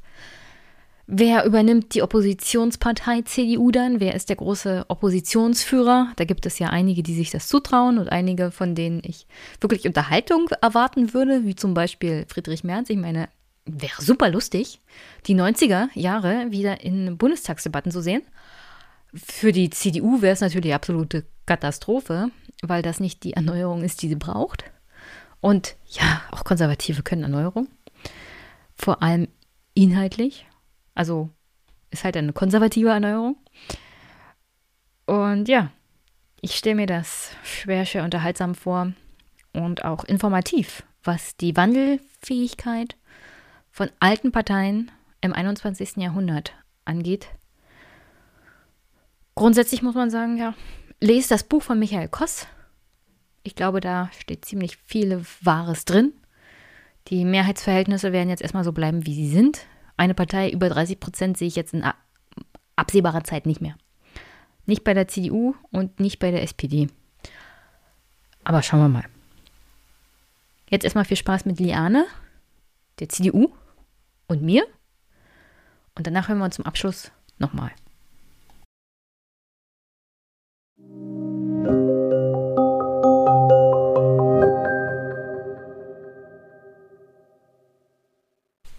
Guten Abend, liebe Hörerinnen und Hörer. Ich habe wieder die Leane Bettnarz zu Gast. Hallo, Leane. Hallo, Jenny. Einen schönen guten Abend. Schönen guten Abend dir auch. Liane ist Juristin, Publizistin und Autorin, bezeichnet sich übrigens selbst als liberal-konservative und ist Mitglied der CDU. Deswegen habe ich jetzt erstmal drei Fragen. Was sagt denn das liberale Herz zu der Wahl? Ist die Frage jetzt gemeint, das Liberale, nicht das Liberal-Konservative oder? Ne, ich weiß nicht. Kannst, äh, trennst du das oder? Nein, nein, nein, deswegen fragte ich, weil ich mich immer als liberal-konservativ bezeichne. Ich würde gerne eine Sache nur vorab sagen, ähm, weil du das erwähnt hast. Es ist richtig, dass ich CDU-Mitglied bin, ähm, aber ich spreche nicht als CDU-Mitglied. Ähm, das hat historische Gründe. Das bin ich schon seit ähm, äh, 25 Jahren. Mhm. Und ähm, ich bin dann, als ich ähm, vor rund ja, acht Jahren ungefähr zum politischen Journalismus, nee, sieben Jahren politischen Journalismus gekommen bin, bin ich nicht ausgetreten. Also ich habe das tatsächlich überlegt, ne, um, damit gar nicht erst der Anschein entsteht, man sei nicht unabhängig. Aber ich bin da schon so lange und es ist, äh, beeinflusst mich nicht äh, oder höchstens in die Richtung, dass ich bei meinem eigenen Lager besonders kritisch hinschaue. Damit komme ich zur Beantwortung der Frage. Ähm, ja, ich sehe das mit einer sehr großen Fassungslosigkeit einerseits, was da gerade passiert in der CDU, andererseits dann aber gar nicht so einer großen Fassungslosigkeit andererseits, weil ich von Anfang an diese Kandidatur für falsch gehalten habe von Armin Laschet. Ich habe das auch im April, als es um die Entscheidung ähm, über diese Kandidatur gab, ziemlich pointiert ähm, auf meinem zusammen mit Alan Posener geführten Blog Starke Meinung geschrieben. Und ich habe ähm, auch Laschet genauso eingeschätzt. Ich habe das sogar tatsächlich zu Freunden gesagt, dass ich, ähm, also als, als dieses schlechte Ergebnis äh, kam, hab, also davor noch praktisch ähm, vor dem Wahlsonntag, ähm, dass ich davon ausgehe, wenn jetzt es nicht ein eklatant großer Unterschied zur SPD ist, ich befürchte, dass er sich festbeißen wird und keine Verantwortung übernimmt und auch nicht einfach ähm, ja, zurücktritt. Und es ist leider genauso gekommen. Also insofern bin ich fassungslos, trotzdem aber nicht überrascht. Aber er ist ja jetzt auch nicht der erste und er wird nicht der letzte Politiker sein, der so agiert. Man Ach. erinnert sich dunkel an Martin Schulz, der versucht hat, mit so einer Art Deal sich selber zum Außenminister zu machen in einer Koalition mit der CDU damals noch und als Gegenleistung bekam Andrea Nahles den Vorsitz über die Partei, ähm, bis dann die eigene Basis praktisch vor entsetzten Sturm gelaufen ist. Ja. Also die, diese, diese letzten Versuche, die eigene politische Karriere zu retten, wird es, glaube ich, immer geben. Und um ehrlich zu sein, im aktuellen Fall, wir hatten ja extra eine halbe Stunde später dann vereinbart für unser Gespräch, weil noch Fraktionssitzung war. Und ich bin doch recht erstaunt, dass die Fraktion halt Brinkhaus jetzt für die nächsten sechs Monate erstmal gewählt hat und dass Armin Laschet sich praktisch Zeit erkauft hat. Brinkhaus übrigens auch. Und ähm, dass es nicht komplett hundertprozentig ausgeschlossen ist, dass man auch noch eine Jamaika-Koalition haben könnte. Ähm, also erst nochmal zu Martin Schulz. Ich finde, man kann das nicht ganz vergleichen, denn ja, das ist richtig, dass, dass äh, Schulz dann, äh, obwohl er erst gesagt hat, er ähm, will kein Amt in einer großen Koalition und dann wollte er aber dann doch Außenminister werden. Aber es ist schon ein Unterschied, ob man ähm, wie jetzt Armin Laschet praktisch die Kanzlerschaft einer Partei ähm, mehr oder weniger verspielt hat über acht Prozent ähm, abgeschmiert ist und äh, dafür gesorgt hat, dass die Fraktion 50 Mandate, das ist ein Fünftel der bisherigen Fraktionsstärke verloren hat. Das ist ein wirklich desaströses Ergebnis. Und dann, das ist der Unterschied zu Schulz, immer noch glaubt, gut, bei Schulz ging das rechnerisch auch nicht, aber sich dann immer noch anmaßt, mit dieser Vorgeschichte ausgerechnet Bundeskanzler werden zu wollen, das finde ich, hat schon noch mal eine ähm, andere Dimension. Äh, zu dieser Fraktionssitzung, das ist äh, eigentlich sehr leicht erklärbar. Und zwar ist es so, dass ähm, Brinkhaus ist nicht besonders beliebt in der ähm, Fraktion, vorsichtig gesagt. Das konnte man jetzt mittlerweile auch in, in der Presse ähm, lesen, aber es, es, wird, wird auch schon länger darüber gesprochen, weil, weil er offensichtlich äh, zu, ich mal, zu Cholerik neigt. Dann wird ihm übel genommen. Ja, ich habe ich hab diese Kommentare von äh, Ronsheimer auch gelesen. Wut, Brinkhaus. Ich, ich war ein bisschen, bisschen aus, äh, also ich war ein bisschen verwirrt, weil ich habe davon noch gar nichts gelesen. Ich habe das das erste Mal im Frühjahr gehört ähm, und ähm, deswegen war ich nicht überrascht. Also er gilt eben tatsächlich als jemand, der, der durchaus sehr cholerisch sein kann. Und außerdem wird ihm übel genommen, er ist ja damals angetreten gegen Kauder, also den ehemaligen ähm, Fraktionsvorsitzenden, mit dem Versprechen, er wolle die Rolle der Fraktion gegenüber Merkel stärken oder der Regierung stärken. Ähm, aber ihm wurde dann vorgeworfen, dass er eigentlich auch die Fraktion nicht eigenständiger aufgestellt hat. Also Brinkhaus ist wirklich nicht beliebt. Und das heißt, ähm, für Brinkhaus stand jetzt auch sehr viel auf dem Spiel, denn ähm, wenn Brinkhaus jetzt gesagt hat, er bleibt dabei und kandidiert für ein ganzes Jahr, dann, das konnte man darüber erlesen, mhm. wäre ganz sicher, wären dann eben diejenigen, die nicht so zufrieden sind mit, mit Brinkhaus, hätten dann dafür gesorgt, dass es dann doch auch Konkurrenzkandidaten gibt. Wir waren ja auch schon Namen im Spiel. Nicht so und genau, und dann ist mehr, wäre mehr als fraglich gewesen, ob ähm, Brinkhaus überhaupt gewählt wird. Das heißt, in dieser Brinkhaus wurde jetzt zunächst von Laschet unter Druck gesetzt, nur kommissarisch, also damit wäre er praktisch dann ja auch abgesägt gewesen. Und also ist er dann all in gegangen, wenn man so will, und hat dann gesagt, nein. Ähm, und ähm, ich könnte mir vorstellen, dass er mit diesem Kompromissvorschlag von Laschet gar nicht so unhappy war und deswegen ja auch zugestimmt hat, weil er hat sich damit im Grunde auch Zeit erkauft. Also eigentlich ist es für Laschet und Brinkhaus eine Win-Win-Situation. Und ähm, ja, also das ist so ein bisschen zu, zu den Hintergründen dieser vordergründig etwas seltsamen Entwicklung. Also ich musste mich auch ein bisschen daran erinnern, welche Rolle Brinkhaus damals bei der Aufstellung von Armin Laschet zum Kanzlerkandidaten gespielt hat. Da hat er sich auch ein bisschen zurückgehalten, ähm, hat gesagt, im Großen und Ganzen könnte man mit beiden Kandidaten leben, hat aber eher durchscheinen lassen, dass er sich auf Armin Laschets Seite stellt und hat auch vehement dagegen ähm, geredet, dass die Fraktion eine Abstimmung macht. Also so viel zu dem Thema, die Fraktion macht sich ein bisschen unabhängig auch gegenüber den Gremien der eigenen genau, Partei. Passt ins Bild, oder? Genau, es passt eigentlich dazu. Also, dass er sich, genau, also dass es im Endeffekt ähm, sich so ein bisschen opportunistisch mit keiner Seite wirklich verderben will. Mhm zwischendurch gab es ja auch diese Gerüchte, dass Brinkhaus sich als Kanzlerkandidat und äh, Parteivorsitzender sieht. Ich denke mal, das wird auf absehbare Zeit nicht passieren. Gewiss nicht. Also so grundsätzlich die Frage, wir haben ja jetzt gesehen in den letzten Landtagswahlen und bei dieser Bundestagswahl, das sind eigentlich mittlerweile Personenwahlen. Also mit der Person, also nicht nur natürlich, Programme sind immer noch wichtig, Inhalte sind immer noch wichtig, aber mit der Person, die du als Spitzenkandidatin aufstellst, steht und fällt deine ja. Kampagne. Wie ist es dem sogenannten Kanzlerwahlverein passiert, dass sie bei der einen Sache, in der sie eigentlich die letzten 70 Jahre immer top waren, nämlich die perfekte Person aufzustellen, so absolut versagt haben? Ja, es hängt einfach damit zusammen, dass ähm, die CDU war vielleicht in der analogen Welt damit perfekt. Aber so wie jetzt die Dinge sich gewandelt haben und wie du auch zu Recht sagst, die einfach alles noch stärker personalisiert ist, ja auch medial, Twitter, die ganzen sozialen Medien, alles in, in Echtzeit ja auch ähm, passiert.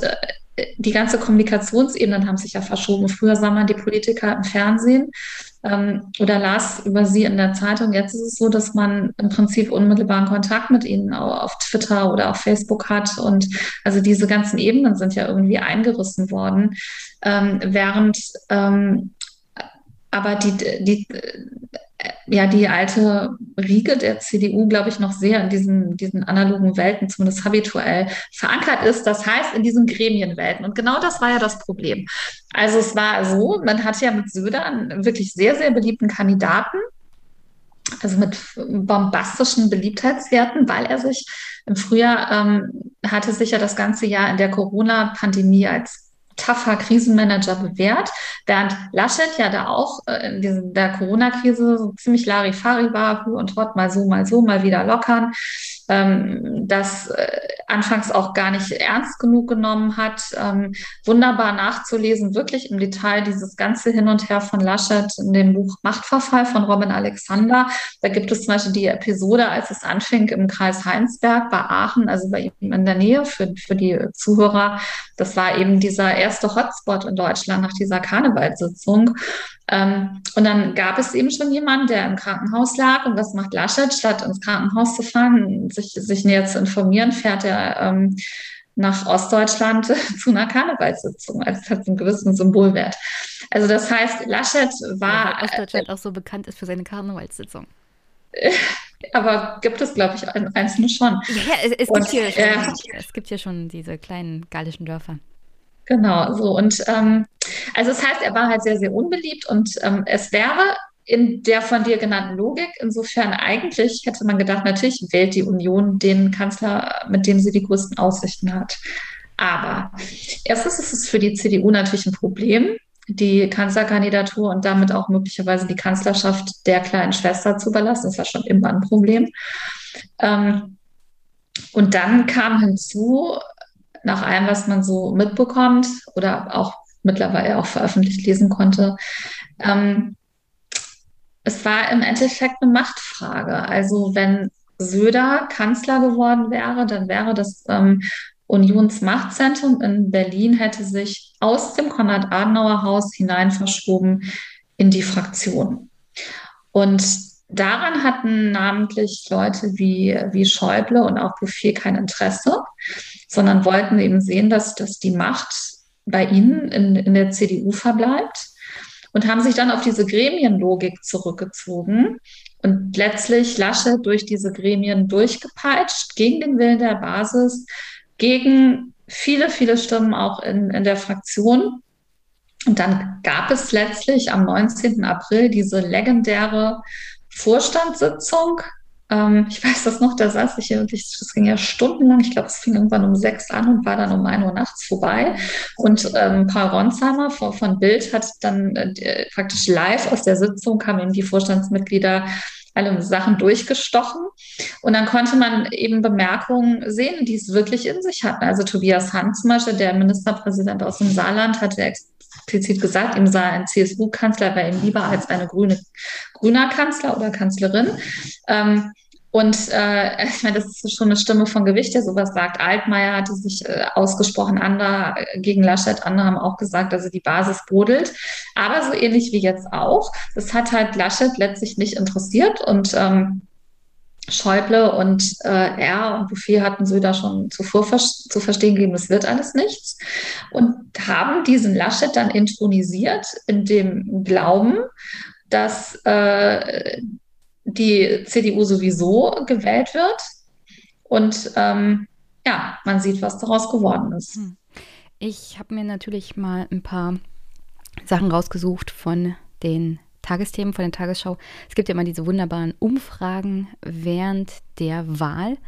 Hier ehemalige Unionswähler, die Aussagen über die Union getroffen haben.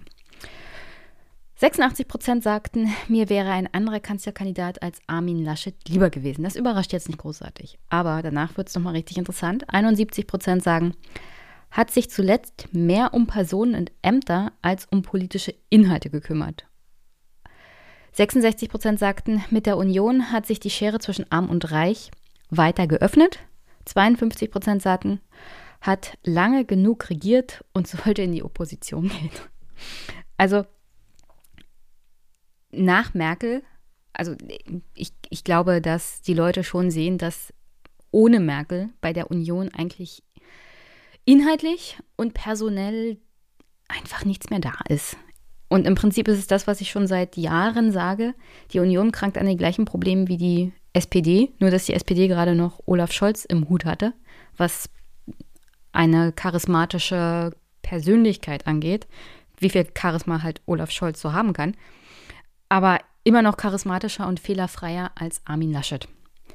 Und im Endeffekt wäre meine Frage jetzt an dich, auch als jemand, der sich jetzt als liberal-konservativ sieht, wie sieht eigentlich die Zukunft der Union, der konservativen Partei in Deutschland aus, wenn sie jetzt nicht in die Opposition geht?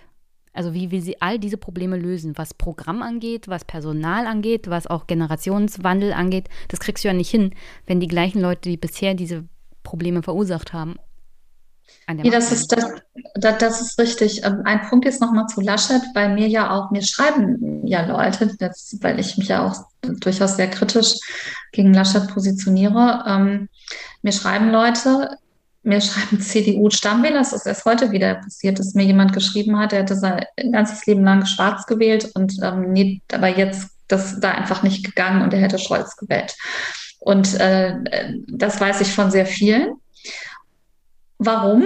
Weil Armin Laschet so ein verheerendes Bild zum Teil abgegeben hat, das Lachen im Fluggebiet zum Beispiel, dass selbst bürgerliche, sehr bürgerliche Wähler, die, für die die CDU wichtig ist, trauen diesen Mann oder haben diesem Mann einfach das Land nicht anvertrauen wollen. Und Scholz macht im Grunde dieses fehlende Charisma durch so Gravitas, Seriosität weg. Also im Grunde ist Scholz eigentlich jemand, der, der habituell dieses Bürgertum sehr anspricht.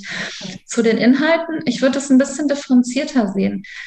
In der zweiten Reihe sieht es in der Union programmatisch gar nicht so schlecht aus, zumindest insoweit nicht. Ähm, also gerade in diesem eher liberal-konservativen Flügel zum einen gibt es Leute mit, mit vielen Ideen. Es gab Anfang des Jahres äh, in der Welt ein Positionspapier Papier von äh, Carsten Linnemann, dem ich persönlich sehr viel halte. Das ist der Vorsitzende der Mittelstandsunion, wirtschaftsliberal, aber viel, viel integrierender als jemand wie, wie Merz zum Beispiel, auch im Auftreten nicht, nicht so arrogant. Hat das geschrieben zusammen mit, mit Tilman Kuban und haben eigentlich, wenn man so will, so eine Art progressiven Konservatismus versucht durchzudeklinieren, auch wie man äh, soziale Gerechtigkeit mit Wirtschaftsliberalismus versöhnt, aber auch viele andere Themen. Ähm, klug. Ähm, dann gibt es hier den Hamburger Landesvorsitzenden Christoph Plost. Ich bin ja in Hamburg der ähm, auch, also auch mit Linnemann auch wiederum in der Welt äh, zu anderen Fragen sich dann geäußert hat und eigentlich auch versucht, programmatisch weiterzudenken.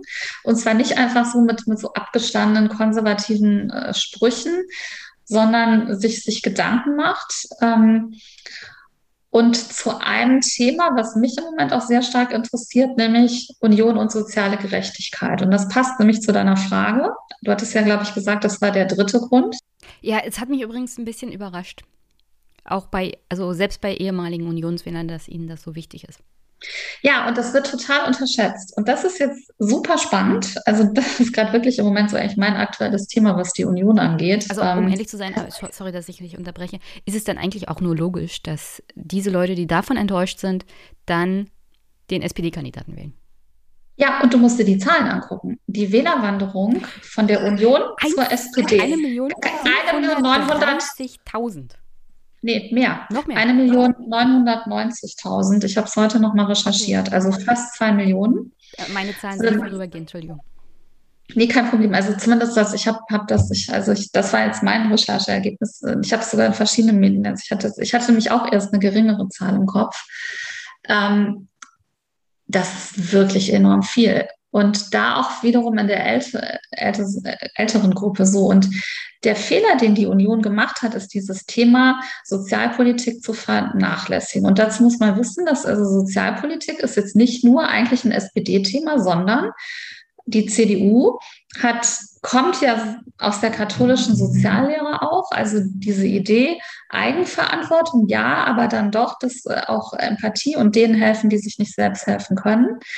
Ähm, und zwar mit einem stärkeren Fokus darauf als zum Beispiel jetzt die FDP. Aber dieser Unterschied ist, das sieht man auch an deiner Frage, ist eigentlich so in den letzten Jahren ziemlich eingeebnet worden und war stand einfach nicht mehr im Fokus. Ähm, und äh, Jetzt ist das Spannende, was man sehen kann, dass einerseits jemand wie Christoph Ploss, Konservativer, der hat schon im Frühjahr ein Buch herausgegeben, ähm, sozusagen Leitbegriffe, also Leitbegriffe für diese ganzen Sozialthemen, wie man das definiert, parteiübergreifend, haben verschiedene Leute ähm, dran mitgeschrieben, sehr, sehr interessant. Also das ist jemand, der äh, dieses Thema soziale Gerechtigkeit sehr auf dem Schirm hat. Und umgekehrt sich jetzt aber auch der ähm, Sozi originäre Sozialvögel meldet sich stärker zu Wort. Also gerade auf Twitter, Dennis Radke, das ist ein Opa-Abgeordneter aus Bochum, der also auch sagt, dass die CDU das, das Thema. Ah, okay, das sehr vernachlässigt. Ich schon einiges anhören. Ich habe ihm aber versprochen, er kann zum Thema Sozialpolitik ähm, in Europa der Konservativen dann gerne zurückkommen und dann ist er, dann bin ich im Land. Okay. Also er hat getwittert, dass mittlerweile die Menschen den Eindruck haben, dass die CDU sich schlichtweg eben für diese ganzen Themen Mieten oder, oder auch ähm, Rente und so gar nicht sonderlich interessiert. So, das heißt, jetzt haben das ist ja das Spannende. Also einerseits Leute vom konservativen Flügel, aber auch ähm, jemand wie Dennis Radke sprechen jetzt diese Lehrstelle offen an. Was hat Laschet gemacht in der Elefantenrunde? Ähm, kam das Thema soziale Frage auch auf und hat dann einfach behauptet, und die Zahlen beweisen ja das Gegenteil aktuell, dass die ähm, Union ähm, auch wegen, gerade auch wegen der, ihres, ihrer Sozialthemen gewählt wurde.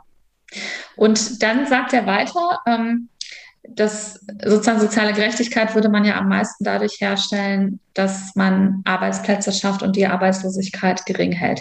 Das ist natürlich jetzt zunächst mal richtig, gerade auch so aus liberal-konservativer Sicht, gar keine Frage. Aber man fragte sich dann, hat er eigentlich äh, die ganze Diskussion um prekäre Beschäftigungsverhältnisse gar nicht mitbekommen? Ja, wo war er und wenn man sich Jahre? Ja, und wenn man sich dann das Wahlprogramm anschaut, ähm, ich habe heute sogar noch reingeschaut, ähm, der CDU, das ist einfach, ähm, also das ist fast sozusagen so Spurenelemente von, von Sozialpolitik. Es steht einfach nur lapidar, man wolle die Rente perspektivisch bis 2030 auf 67 Jahre erhöhen, also einfach so pauschal. Während zum Beispiel jemand wie Ploss viel stärker differenziert und sagt, man muss eigentlich gucken, wie hart, wie körperlich hart, anstrengend sind bestimmte Berufe, dass man einfach da ein bisschen flexibler auch ist mit dem Eintrittsalter in beide Richtungen. Ähm, also kurz, das hat die Union vernachlässigt und die Union ist gerade was bei diesem Thema eigentlich ja auch ähm, was anderes als die FDP. Und eigentlich würde ja die große Chance darin bestehen, zu zeigen, was ist denn eine christdemokratische Sozialpolitik im Gegensatz zu einer sozialdemokratischen Sozialpolitik.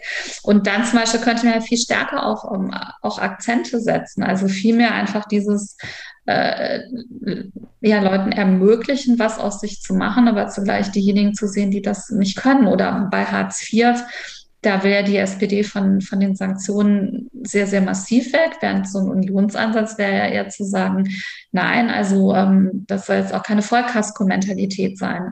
Ähm, und ähm, ne, aber das Thema ist total verschlafen, vielleicht nicht ganz total, aber es ist ziemlich total verschlafen worden. Also, um Achso, Jenny, eine Sache noch, eine Sache noch ganz kurz. Und das Interessante war, es gab ähm, Anfang September gab es nämlich eine Umfrage. Jetzt überlege ich gerade, von welchem Institut müsste ich nochmal nachschauen. Aber es gab eben Anfang September eine Umfrage, ähm, wonach für 51 Prozent der Wahlberechtigten das Thema soziale Gerechtigkeit am wichtigsten war. Klimaschutz erst 39 Prozent. Umfrage vom dritten, äh, nee, zehn, dritter? Also es gab während der Wahl auch noch eine Umfrage und da auch da sozialer Ausgleich ich glaube, um die 25 Prozent und Klimapolitik bei der Wahlentscheidung dann 23 Prozent. Genau, aber warte.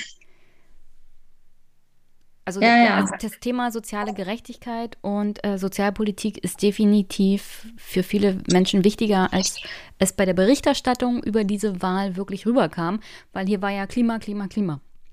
Genau, so, aber ich habe jetzt, ich habe jetzt gerade, während wir sprechen, aufgerufen. Also, das war das, genau, das war das ZDF-Politbarometer vom 3. September. 51 Prozent der Befragten, wichtigstes Thema soziale Gerechtigkeit, Klimaschutz 39 Prozent. Und 43 Prozent dieser Umfrageteilnehmer hielten das Thema bei der SPD für besonders gut aufgehoben und nur 12 bei der CDU-CSU. Und jetzt wird es noch besser. 3. September, Achtung, am 3. September, am gleichen Tag, hat Armin Laschet das Zukunftsteam vorgestellt. Und so bin ich jetzt zu dem Thema speziell auch nochmal zusätzlich gekommen, weil Andreas Kuttmann, das ist auch ein liberal-konservativer Journalist, der hat mich darauf hingewiesen, dass ausgerechnet an dem Tag, an dem diese Umfrage bekannt wurde, stellt Laschet das Zukunftsteam vor und kein einziger Vertreter des Sozialflügels ist Teil des Zukunftsteams. Aber um ehrlich zu sein, das wundert einen ja dann auch nicht, weil Merz ist dabei. Und um ehrlich zu sein, aus meiner Erfahrung bei der Union. Und ich war ja auch eher, als ich noch bei der Union war, so noch das soziale Gewissen. Will keiner hören. Als Bundestagsabgeordnete werden Leute aufgestellt, die so eher in den Bereich von Friedrich Merz dann kommen. Jana Schiemke zum Beispiel wurde über Listenplatz 2 für Brandenburg wieder abgesichert, ist wieder im Bundestag und was die Sozi zur Sozialpolitik redet, da gefriert es einem eigentlich das Blut in den Adern. Die hat offensichtlich keine Ahnung, was. Also Sanktionen hin oder her. Aber sie versteht das Konzept, dass man aus verschiedensten nicht selbst verursachten Gründen durchaus in Hartz IV landen kann und da dann nie wieder rauskommt. Und dass die staatliche Institution an sich es nicht mehr möglich macht, aus Armut rauszukommen. Selbst Arbeit reicht dann nicht mehr. Also wegen der prekären Arbeitssysteme, die wir mittlerweile haben. Und solche Leute vertreten dann Ostdeutschland im Bundestag. Und für die Union ist das katastrophal, weil sie natürlich offensichtlich auch keinerlei Empathie für die Menschen hat, die in Ostdeutschland leben und arbeiten, wo wir hier einen riesigen Niedriglohnsektor haben, wo wir ganze Generationen haben, die praktisch in dieser Falle gefangen sind und den sozialen Aufstieg, dieses Versprechen, das ja auch von den Konservativen immer mal kam und das immer weiter erzählt wird, dass wir in einer Leistungsgesellschaft leben und wer sich nur genug anstrengt, kommt halt weiter. Genau. Und das stimmt halt schon seit Jahren nicht mehr. Das, ich bin froh, dass du das auch sagst und das stimmt. Und ähm, das ist, das sind eben die, diese Märzleute, wo man den Eindruck hat, die sind gefangen letztlich in diesen äh, reinen marktfokussierten Diskursen der 90er Jahre. Und ähm, ich kann halt nur so mm, aus meiner Erfahrung auch in der Wirtschaftswelt sagen, ähm, selbst da hat sich das total gedreht. Ich kenne niemanden, der von sich jetzt noch offensiv sagen würde, er ist neoliberal. Dass das Verständnis dafür, dass es möglich sein muss, dass man von einem Gehalt äh, oder zumindest okay leben kann, ist ausgeprägt. Ähm, und das hat die CDU, ich gebe dir vollkommen recht, ähm, verschlafen. Ähm, und man sieht ja jetzt, jetzt bekommt sie ja die Quittung dafür.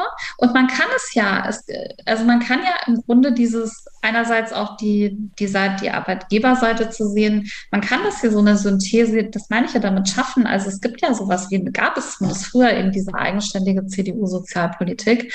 Ähm, und was du ansprichst, auch mit, dem, mit der Empathielosigkeit, kann ich nur unterstreichen, was ja auch dann oft nicht gesehen wird, wenn es immer nur heißt, die Leute müssten sich anstrengen.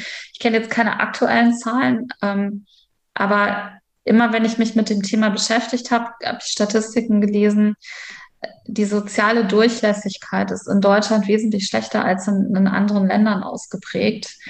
Ähm, ich, ähm, ich werde vor dem Gespräch den aktuellen Bericht der Paritätischen mal verarbeiten. Und was die eigentlich jedes Jahr rausbringen, ist die Tatsache, dass seit dem Ersten Weltkrieg ist die, also die soziale Verharrung in deiner persönlichen sozialen Schicht nicht mehr so schlimm gewesen. Aufstieg ist praktisch nicht möglich, wenn du nicht. Genau, es ist, es, es, genau. Und, und wenn du eben nicht Eltern hast, die sehr gebildet sind und frühzeitig fördern. Und durch die Corona-Krise hat sich das natürlich dann nochmal verschärft. Das ist ja dadurch richtig sichtbar auch geworden. Also wer als Kind mit Eltern aufwächst, die Akademiker sind und fördern, hat, hat gute Startchancen, aber wer aus, aus Arbeitermilieus kommt, hat es einfach richtig schwer. Und dann ist es natürlich sehr leicht gesagt, wenn man privilegiert aufgewachsen ist, ähm, strengt euch doch mehr an. Ähm, äh, das fängt ja schon auch mit der Sprache an, die Art und Weise, wie man sich ausdrückt, ist wahnsinnig wichtig in Deutschland. Und, und wenn man eben aus dem entsprechenden Elternhaus nicht kommt, ist es richtig schwierig. Und das wäre eben auch ein Thema, es ist ja nicht nur ein Thema der SPD-Aufstiegsversprechen, sondern einfach Leute zu fördern und Dinge zu ermöglichen. Das ist ja eigentlich auch wieder katholisch-christliche Soziallehre, ganz klassisch sogar. Also da hat die Union definitiv noch einiges an Vorarbeit zu leisten dann die nächsten Jahre. Und ich glaube nicht, dass sie das dann in einer Jamaika-Regierung kann, oder? Andererseits wäre es natürlich so, dass die Jamaika-Regierung, ich glaube zwar nicht, dass es dazu kommt, aber da also, wäre es. wäre nicht ausgeschlossen, aber. Genau, aber da könnte es, das wäre natürlich mit der FDP einerseits ein bisschen schwierig, aber auf der anderen Seite gäbe es da mit Sicherheit dann wieder auch Schnittstellen mit dem, dem eher linken Teil der Grünen, der diese Themen ja schon auch auf dem Schirm hat, während, auch wenn jetzt für die Grünen insgesamt das, das andere, das Thema Klimaschutz sicherlich wichtiger ist. Aber es würde ja auch so ein bisschen, könnte man umgekehrt sagen, der Union die Chance geben, sich da stärker zu akzentuieren. Kommen wir noch, äh, bevor, ich habe hier noch jede Menge Hörerfragen und da sind richtig gute dabei. Du hattest es ja bei Twitter gelesen, aber eine Sache wäre mir noch wichtig und zwar Personal und Parteiarbeit an sich. Ich meine, die Union ist jetzt nicht gerade dafür bekannt, dass sie eine mitgliederstarke Partei ist, sondern die Gremien beherrschen halt viel. Das hat man, also wir haben ja über die Aufstellung von Armin Laschet gesprochen und das zieht sich ja so generell durch. Dann hat sie natürlich auch das Problem, dass sie eine sehr alte Partei ist. Die Mitglieder, die sie hat, die sich vor allem auch in Ostdeutschland, da komme ich auch gleich nochmal zu, ähm, bemühen, sind auch rar gesät. Also personell hat die Partei mindestens das gleiche Problem wie die SPD. Du hast halt kaum bekannten Nachwuchs, der jetzt so spontan nach vorne drängt und gleichzeitig eine unglaublich verkrustete innerparteiliche Demokratie. Also wie gehst du das, also wie geht man das Problem an für eine 70-jährige Partei? Ja, man kann nur hoffen, dass dieses Desaster jetzt so eine Art Wake-up-Call ist. Ähm, und es wird ja jetzt auch offen, ähm, offener zumindest schon mit dem Thema umgegangen. Also Carsten Lindemann hat ja gerade jetzt im Interview auch ähm, gefordert, dass, dass man doch überlegen muss, ob nicht der nächste Vorsitzende doch von den Mitgliedern gewählt wird. Also ich glaube, nach dem, was da jetzt passiert ist, ist dieses ähm, reine Gremiensystem auch in der Partei irgendwie in dieser Form zumindest an sein Ende gekommen. Nicht falsch verstehen, also nichts gegen Gremien, das ist ja auch Teil sozusagen der innerparteilichen repräsentativen Demokratie.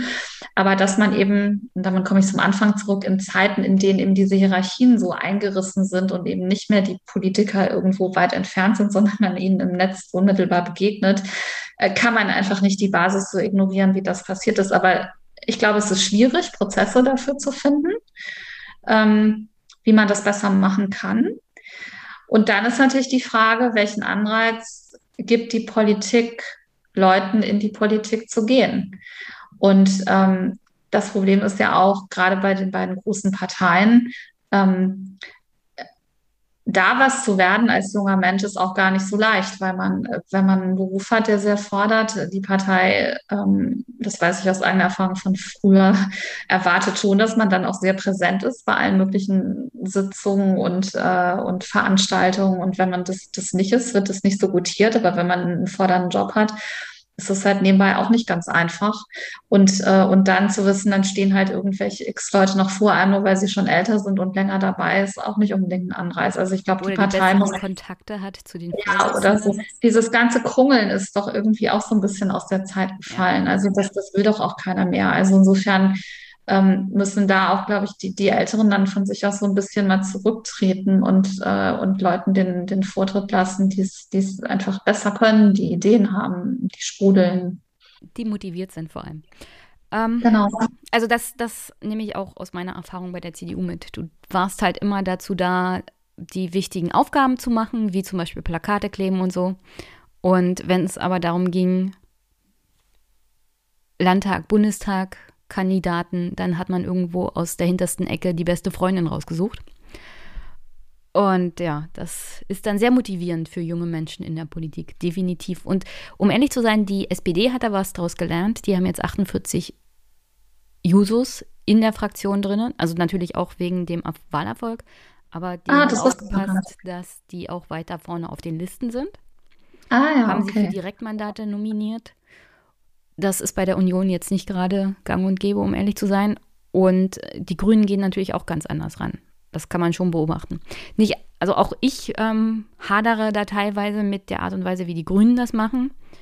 Aber im Prinzip kann man sagen, wenigstens haben sie eine Herangehensweise, junge Menschen frühzeitig in Amt und Mandat zu bringen. Und da, selbst wenn das schief geht, kann man sagen, also wir haben es wenigstens versucht. Und wir haben die Stimmen der jungen Generation gehört. Und das ist bei der Union ja. Ja, das muss sich ändern. Also sicherlich ist die Union strukturell und auch von der Wählerschaft jetzt ähm, anders auch als, als die Grünen. Und ähm, man muss, es, muss ja jetzt auch nicht nur auf Junge setzen, aber man sollte es zumindest stärker tun, als man es bisher getan, bisher gemacht hat. Okay, Fragen. Roman Grabolle, einer meiner Lieblingsfollower und ähm, auch Twitterer auf Twitter, der beschäftigt sich auch viel mit Ostdeutschland und der hat geschrieben, ja, erstens bitte unbedingt nach der Entwicklung der CDU in Ostdeutschland fragen, speziell in Sachsen und Thüringen. Wir müssen wieder konservativer werden. Wohin dürfte dieser Kurs mittelfristig führen, wenn die WählerInnen doch bei der AfD bleiben? Also der, der, die Aussage, wir müssen wieder konservativer werden, ist wahrscheinlich von einem CDUler aus Sachsen oder Thüringen. Ja, also diese, diese Vorstellung, man müsste jetzt so ähm, einfach diesen knallhart Konservatismus bis hin zum radikalisierten Konservatismus aller, aller Maßen, den wo ich ja sagen muss, einfach auch ein Grenzgänger. Man sieht ja, was passiert ist. Also er hat das, er hat das ähm, Direktmandat nicht geholt. Ähm, das heißt, und Söder hat ja auch gemerkt, ähm, in Bayern, wenn er sich ähm, rechter Sprache oder rechten Ideenwelten andient. Das ist ja in Bayern auch 2018 krachend schiefgegangen.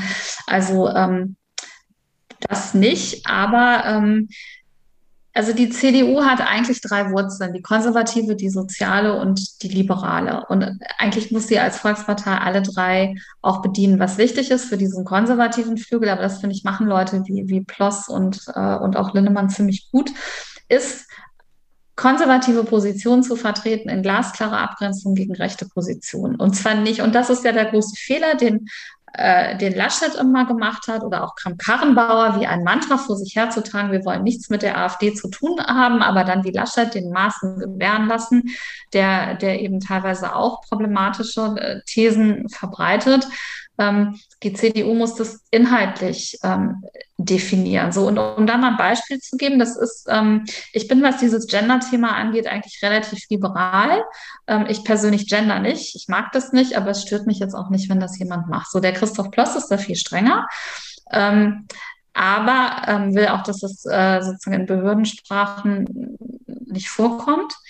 Aber er begründet es anders als Rechte. Also während Rechte diese große Idee, hier würde eine Gender-Umerziehung stattfinden, alles Gender-Gaga, alles gleichgemacht ähm, werden und sich dann so reinsteigern auch. Ähm, das macht er nicht, sondern sein Argument ist, und das kann ich nachvollziehen, dass er sagt, es schafft im Grunde neue Gräben und führt dazu, dass Leute dann zu sehr in dieser Gruppenidentität ähm, definiert werden. Ähm, und das ist eigentlich eher so, so ein inklusives Argument. Ähm, so, und das ist jetzt, sage ich ausdrücklich, weil ich das in der Sache jetzt irgendwie entspannter sehe. Aber daran siehst du, man kann eben bestimmte Themen setzen als Konservativer, ohne sie so zu setzen, wie es Rechte tun. Äh, ich das kann, ich kann dazu sagen, dass Plus, äh, Plus natürlich auf Twitter da auch anders wiedergegeben und verstanden wird. Grundsätzlich möchte ich keine Gesetzgebung in die eine oder andere Richtung. Ich sage ja ich ja auch nicht, aber ich will das nur, deswegen nenne ich es aber gerade als Beispiel beim Thema, wo ich sozusagen inhaltlich äh, dissentiere, aber zu zeigen, dennoch kann man dieses Thema so besetzen, ohne dabei rechts zu sein. Und jetzt auch ähm, gerade bei, bei, bei Zuwanderungsthemen kann man auch eben, äh, man kann für Law and Order sein, ohne jetzt wie Rechte ähm, in ethnischen Kategorien zu denken. Und ähm, das ist, das ist das, was viel stärker passieren muss. Also zu zeigen, was sind konservative Positionen, ohne in, in rechte Ideenwelten abzugleiten. Ähm, aber einfach nur dieses Pauschale, wir müssen konservativer werden, also das, das, ist, das ist im Grunde so nichtssagend. Aber sicherlich muss die CDU sich im Osten anders aufstellen als äh, im Westen oder zumindest die muss halt die jeweiligen Flügel, die, die unterschiedlich präsent ist, die müssten repräsentiert werden. Und all das ist, und das ist schon auch von Merkel anzulasten. Das ist, geht natürlich zurück auch in, in die Merkel-Zeit. Auch da ist diese, dieser binnenparteiliche Diskurs hat ja eigentlich kaum noch stattgefunden. Glaubst du, Personen wie Hasselhoff und Kretschmann, äh, Kretschmer haben das richtig angegangen, was jetzt diesen neuen Kurs der Union im Osten angeht? Weil ich kann sagen, Armin Laschet hat das definitiv falsch gemacht. Also ich finde schon, dass beides richtig gemacht haben. Also ähm, Kretschmer hat ja die Landtagswahl äh, in Sachsen tatsächlich vor zwei Jahren auch gewonnen, indem er sehr bürgernah war und ganz, ganz viele kleinere Veranstaltungen einfach gemacht hat, auch Nähe mhm. gezeigt hat. Gleichzeitig klare Kante auch, auch gegen Pegida. Ähm, aber schon auch, auch, auch einfach Ostthemen, also eigentlich so ein, so ein, ja, wie soll man sagen, ja, so ein konservativer Landesvater und Haseloff ja auch. Ähm, und diese ganzen Themen, also Gender, Identitätsthemen, das ist schon für Leute auch wichtig. Und wenn man sie so aufgreift, wie die beiden das getan haben, ohne dabei recht zu werden, ähm, dann kann man damit tatsächlich, glaube ich, die Leute äh, im Osten auch ansprechen. Und das müssen dann auch ähm, äh, liberalere äh, Leute in der CDU, wie müssen das dann auch ertragen. Das meine ich damit. Es gibt unterschiedliche, unterschiedliche Schwerpunkte, ähm, die, die länderspezifisch sind, aber es muss halt eine inhaltlich klare Grenze dann doch geben. Also ähm, eben keine Flirts wieder in Sachsen-Anhalt von, von Teilen der Fraktion. Ähm, ob man nicht doch was mit der AfD macht, äh, solche Dinge, das muss natürlich unterbunden werden. Ich glaube, was für Hasselhoff und Kretschmer besonders spricht, vor allem in Ostdeutschland, ist die Tatsache, dass sie sehr authentisch und auf Augenhöhe mit den mhm. Menschen sind. Da fühlt man sich nie irgendwie von oben herab behandelt. Und es fällt Teilen der CDU, nicht nur der CDU, aber so generell auch Teilen der CDU, ziemlich schwer. Marco, Marco Wanderwitz, Wanderwitz. Hat, ja, hat ja seinen Wahlkreis direkt gegen einen AfDler verloren und heute ist Kretschmer eingestellt ritten mhm. und er hat seinen Vorsitz der Landesgruppe verloren. Ähm, grundsätzlich möchte ich dazu sagen, vieles von dem, was er gesagt hat, war auch einfach inhaltlich falsch. Also er hat ja behauptet, die Menschen seien Demo, äh, Diktatur geprägt gewesen und das waren genau die Leute, die in der Diktatur gelebt haben, die eben nicht AfD wählen, sondern die Nachwendegeneration praktisch viel mehr.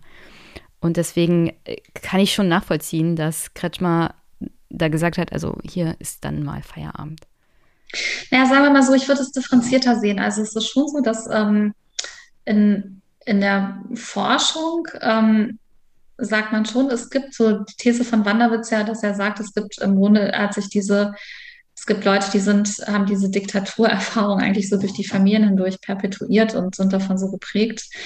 Ähm, und äh, das glaube ich ist schon so. Also, dass, dass so in bestimmten Kreisen diese Vorstellung, wir haben so eine DDR, doch, ich meine, das ist ja so, dass es dann immer heißt, sie haben eine DDR 2.0 ähm, und dass man im Grunde ja, nicht verstanden hat, dass es. Definitiv nee, nee warte, lass, lass mich zu Ende.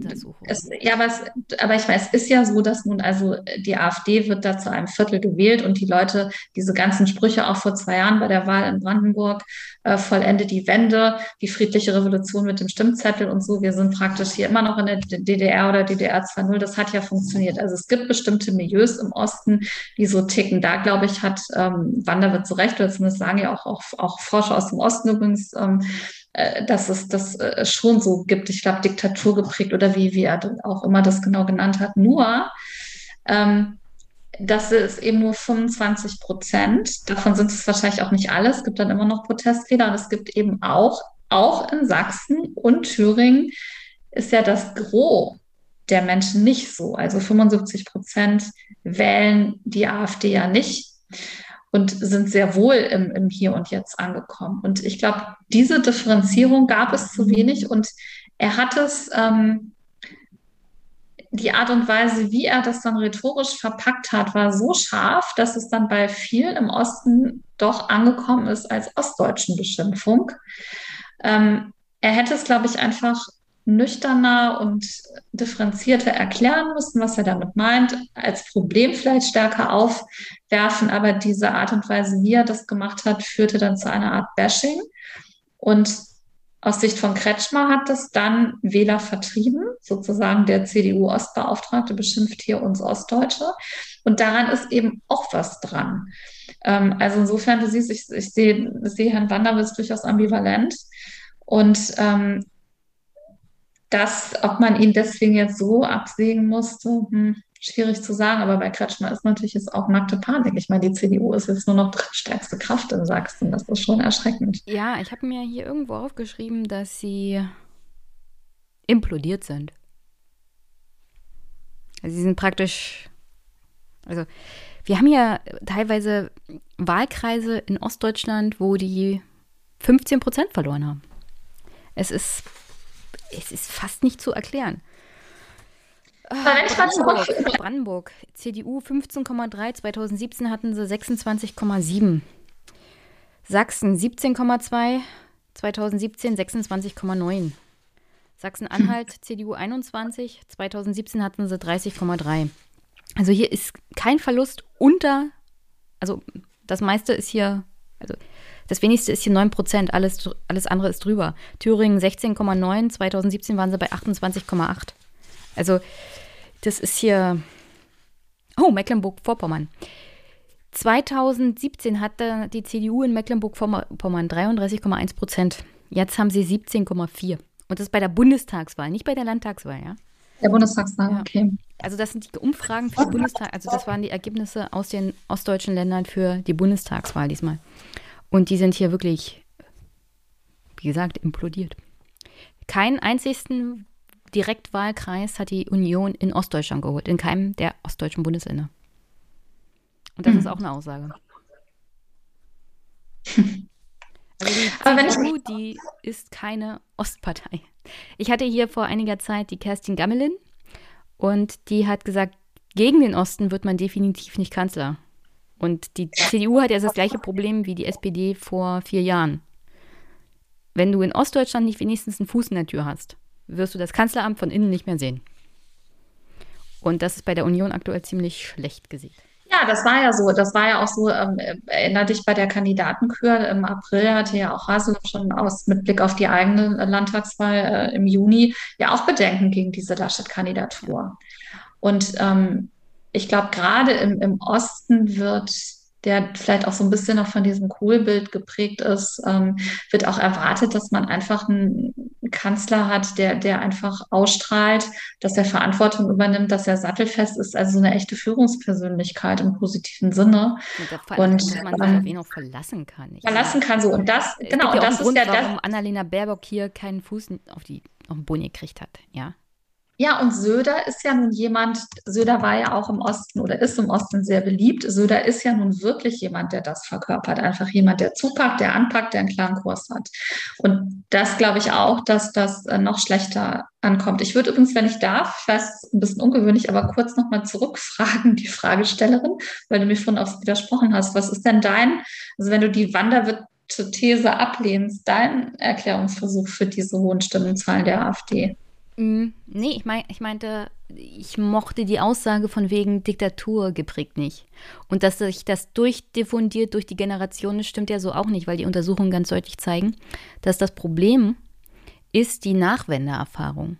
Also das Wegbrechen der sicheren Arbeit, der sicheren Zukunftsperspektive. Diese Unsicherheit, die man dann als Eltern gefühlt hat, hat man tatsächlich auf die Kinder weitergegeben. Aber das war kein Problem der Diktaturerfahrung, sondern es war das Problem, der Nachwendererfahrung. Die hat man dann übrigens in einer Demokratie gemacht. Und mit dieser ersten Demokratieerfahrung kam eine Erfahrung mit Demokratie und Kapitalismus, die ganz konträr zu der Erfahrung, die man im Westen gemacht hat, war, nämlich dass Demokratie wirtschaftliche und soziale Sicherheit gebracht hat. Im Osten kam die Wende hin zu einer Demokratie und sozialer und finanzieller Unsicherheit. Und das war natürlich absolut fatal. Also die These kenne ich auch, absolut. Ähm, sicherlich, also das, das ist fraglos ja so. Es gibt ein tolles Buch von Frank Richter, auch zu dem Thema. Ähm, aber ich dachte immer, dass, ähm, dass aber trotzdem diese, sich dennoch in manchen Familien eben diese, ja, diese autoritäre Haltung, die man in der DDR letztlich erlernt hat, doch irgendwie perpetuiert hat. Aber dann müsste ja bei autoritärer Haltung das Ergebnis der Union in den letzten Jahrzehnten viel größer sein. Und das ist es ja nicht gleich nach der Wende in den ostdeutschen Bundesländern, war ja die Union eigentlich immer ziemlich weit hinten hinter der SPD. Außer in Sachsen. Ja, okay, Sachsen ist halt wie Bayern. Wobei die Union keine autoritäre Partei ist, ne? aber. Ja, ja. Autoritärer aber als die SPD. Hm, ich weiß nicht, autoritär, nein, konservativer. Aber gut, hier ist, ist verstanden. Aber gut, aber Wanderwitz, aber, aber sozusagen, ich glaube, unsere Synthese ist, hm. dass, also ich, Wanderwitz hat also auch aus meiner Sicht einfach rhetorisch überzogen. Und das ja. ist also Es war übrigens nicht das erste Mal, dass er überzogen hat. Und das machte ihn halt auch angreifbarer. Also er hatte öfters mal so eine äh, Sachen. Ich meine, sein, ich Vorgänger, ja, war, sein Vorgänger war natürlich noch schlechter. Aber er hat halt immer so das wirkte halt immer so von oben herab und oben herab geht einfach im Osten nicht. Ja, nee, das ist klar. Das ist klar. So, Roman hat noch eine zweite Sache und zwar gerne auf den Kurs kurz der süd- und ostdeutschen CDSU-Landesverbände eingehen, der vermutlich nach, der Laschet, nach einem Laschet-Rücktritt und einem Machtverlust der westlichen Landesverbände noch stärker zum Traben kommen dürfte. Also das ist hier so die Idee, die ja auch in Teilen der Union gerne und auch eigentlich bevor Laschet hochkam, war ja Spahn so der deutsche Kurz, Sebastian Kurz, in Wartestellung. Also gibt es für die Union die Möglichkeit, nach Armin Laschet so eine Art Sebastian Kurz als Kanzler aufzubauen. Jemand Frisches, Kompetentes. Obwohl Sebastian Kurz jetzt nicht gerade der Kanzler ist, den ich mir für Deutschland wünschen würde, um ehrlich zu sein, wenn man sich österreichische Politik anguckt. Nein, also das wäre auch für die Union der grundfalsche Ansatz. Übrigens ähm, haben gerade auch, auch Laschet-Sympathisanten ja mit diesem Argument wahnsinnig Stimmung gegen Söder gemacht und dann behauptet, wenn Söder Kanzlerkandidat würde, dann würde er die Union umbauen, auch zu so einem reinen, ja, so ähnlich wie, wie Macron ähm, und oder jetzt auch kurz, kurz ja tatsächlich eine bestehende Partei so auf sich zugeschnitten hat. Das glaube ich, habe ich nie geglaubt. Das wäre auch völlig falsch. Also die, das, in Deutschland funktioniert das politische äh, System so, dass es äh, wirklich eigentlich eben von, von unten nach oben geht und diese regionale und lokale Ver Verortung wahnsinnig wichtig ist und vor allem auch ein Binnenpluralismus. Also jemand so dazu haben, auf den alles zugeschnitten ist, ähm, was ja auch so einen autoritären Touch dann letztlich wieder hat, das würde nicht funktionieren, das glaube ich nicht. Hörer fragen weiter. Äh, Christian Storch fragt, warum ist Laschet noch im Amt? Du kannst, also kannst ja jetzt kürzer beantworten, weil ich habe schon echt überzogen. Es tut mir so leid. Okay, nee, kein Problem. Ja, weil ich habe es, äh, wie gesagt, ich habe es vor der Wahl zu Freunden gesagt, wenn das knapp wird, wird er sich festbeißen und nicht gehen, weil er die Erfahrung gemacht hat, äh, in äh, anderen Funktionen, wenn er nur lange genug stehen bleibt, dann wird es doch noch was. Und ähm, es ist aber auch gepaart natürlich mit einem Realitätsverlust. Und ich muss auch sagen, also jetzt, jetzt, jetzt hört man mir vielleicht den, den Ärger auch an, also auch mit, mit zunehmenden Unverschämtheiten.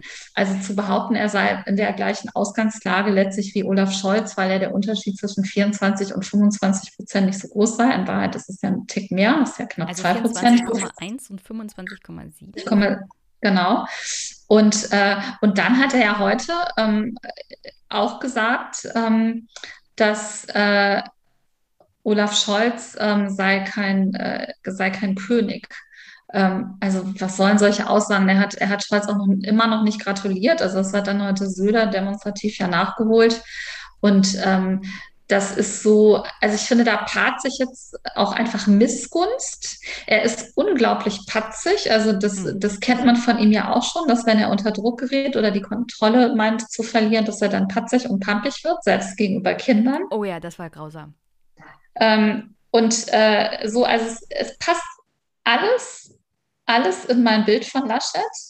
Ähm, und es ist ein sehr unangenehmer Eindruck, aber es passt leider eben auch in das Bild, dass, dass so jemand nicht geht und den Moment eigentlich jetzt, in dem er ähm, würdevoll abtreten kann, längst verpasst hat. Und ich fürchte, es wird darauf hinauslaufen, dass ähm, die Stimmen dann irgendwann jetzt auch von führenden Unionsleuten müssen offensichtlich so deutlich sein, nach dem Motto, Armin, bitte geh endlich, äh, dass, ja, aber es ist darauf, so wird es sein. Der wird von sich aus nicht gehen. Das, den Eindruck habe ich auch. Ähm, ich habe ja Twitter auch verfolgt und da stand, äh, das Problem könnte werden für die Union, dass wir jetzt eine Fraktion haben, wo es sehr viele auch neue Köpfe gibt jetzt. Naja, es gibt vor allem weniger alte Köpfe, es sind 50 Mandate weg. Ja. Das heißt, es macht Armin Laschet aktuell und äh, den alten Hasen sozusagen auch einfach an ihren Posten kleben zu bleiben.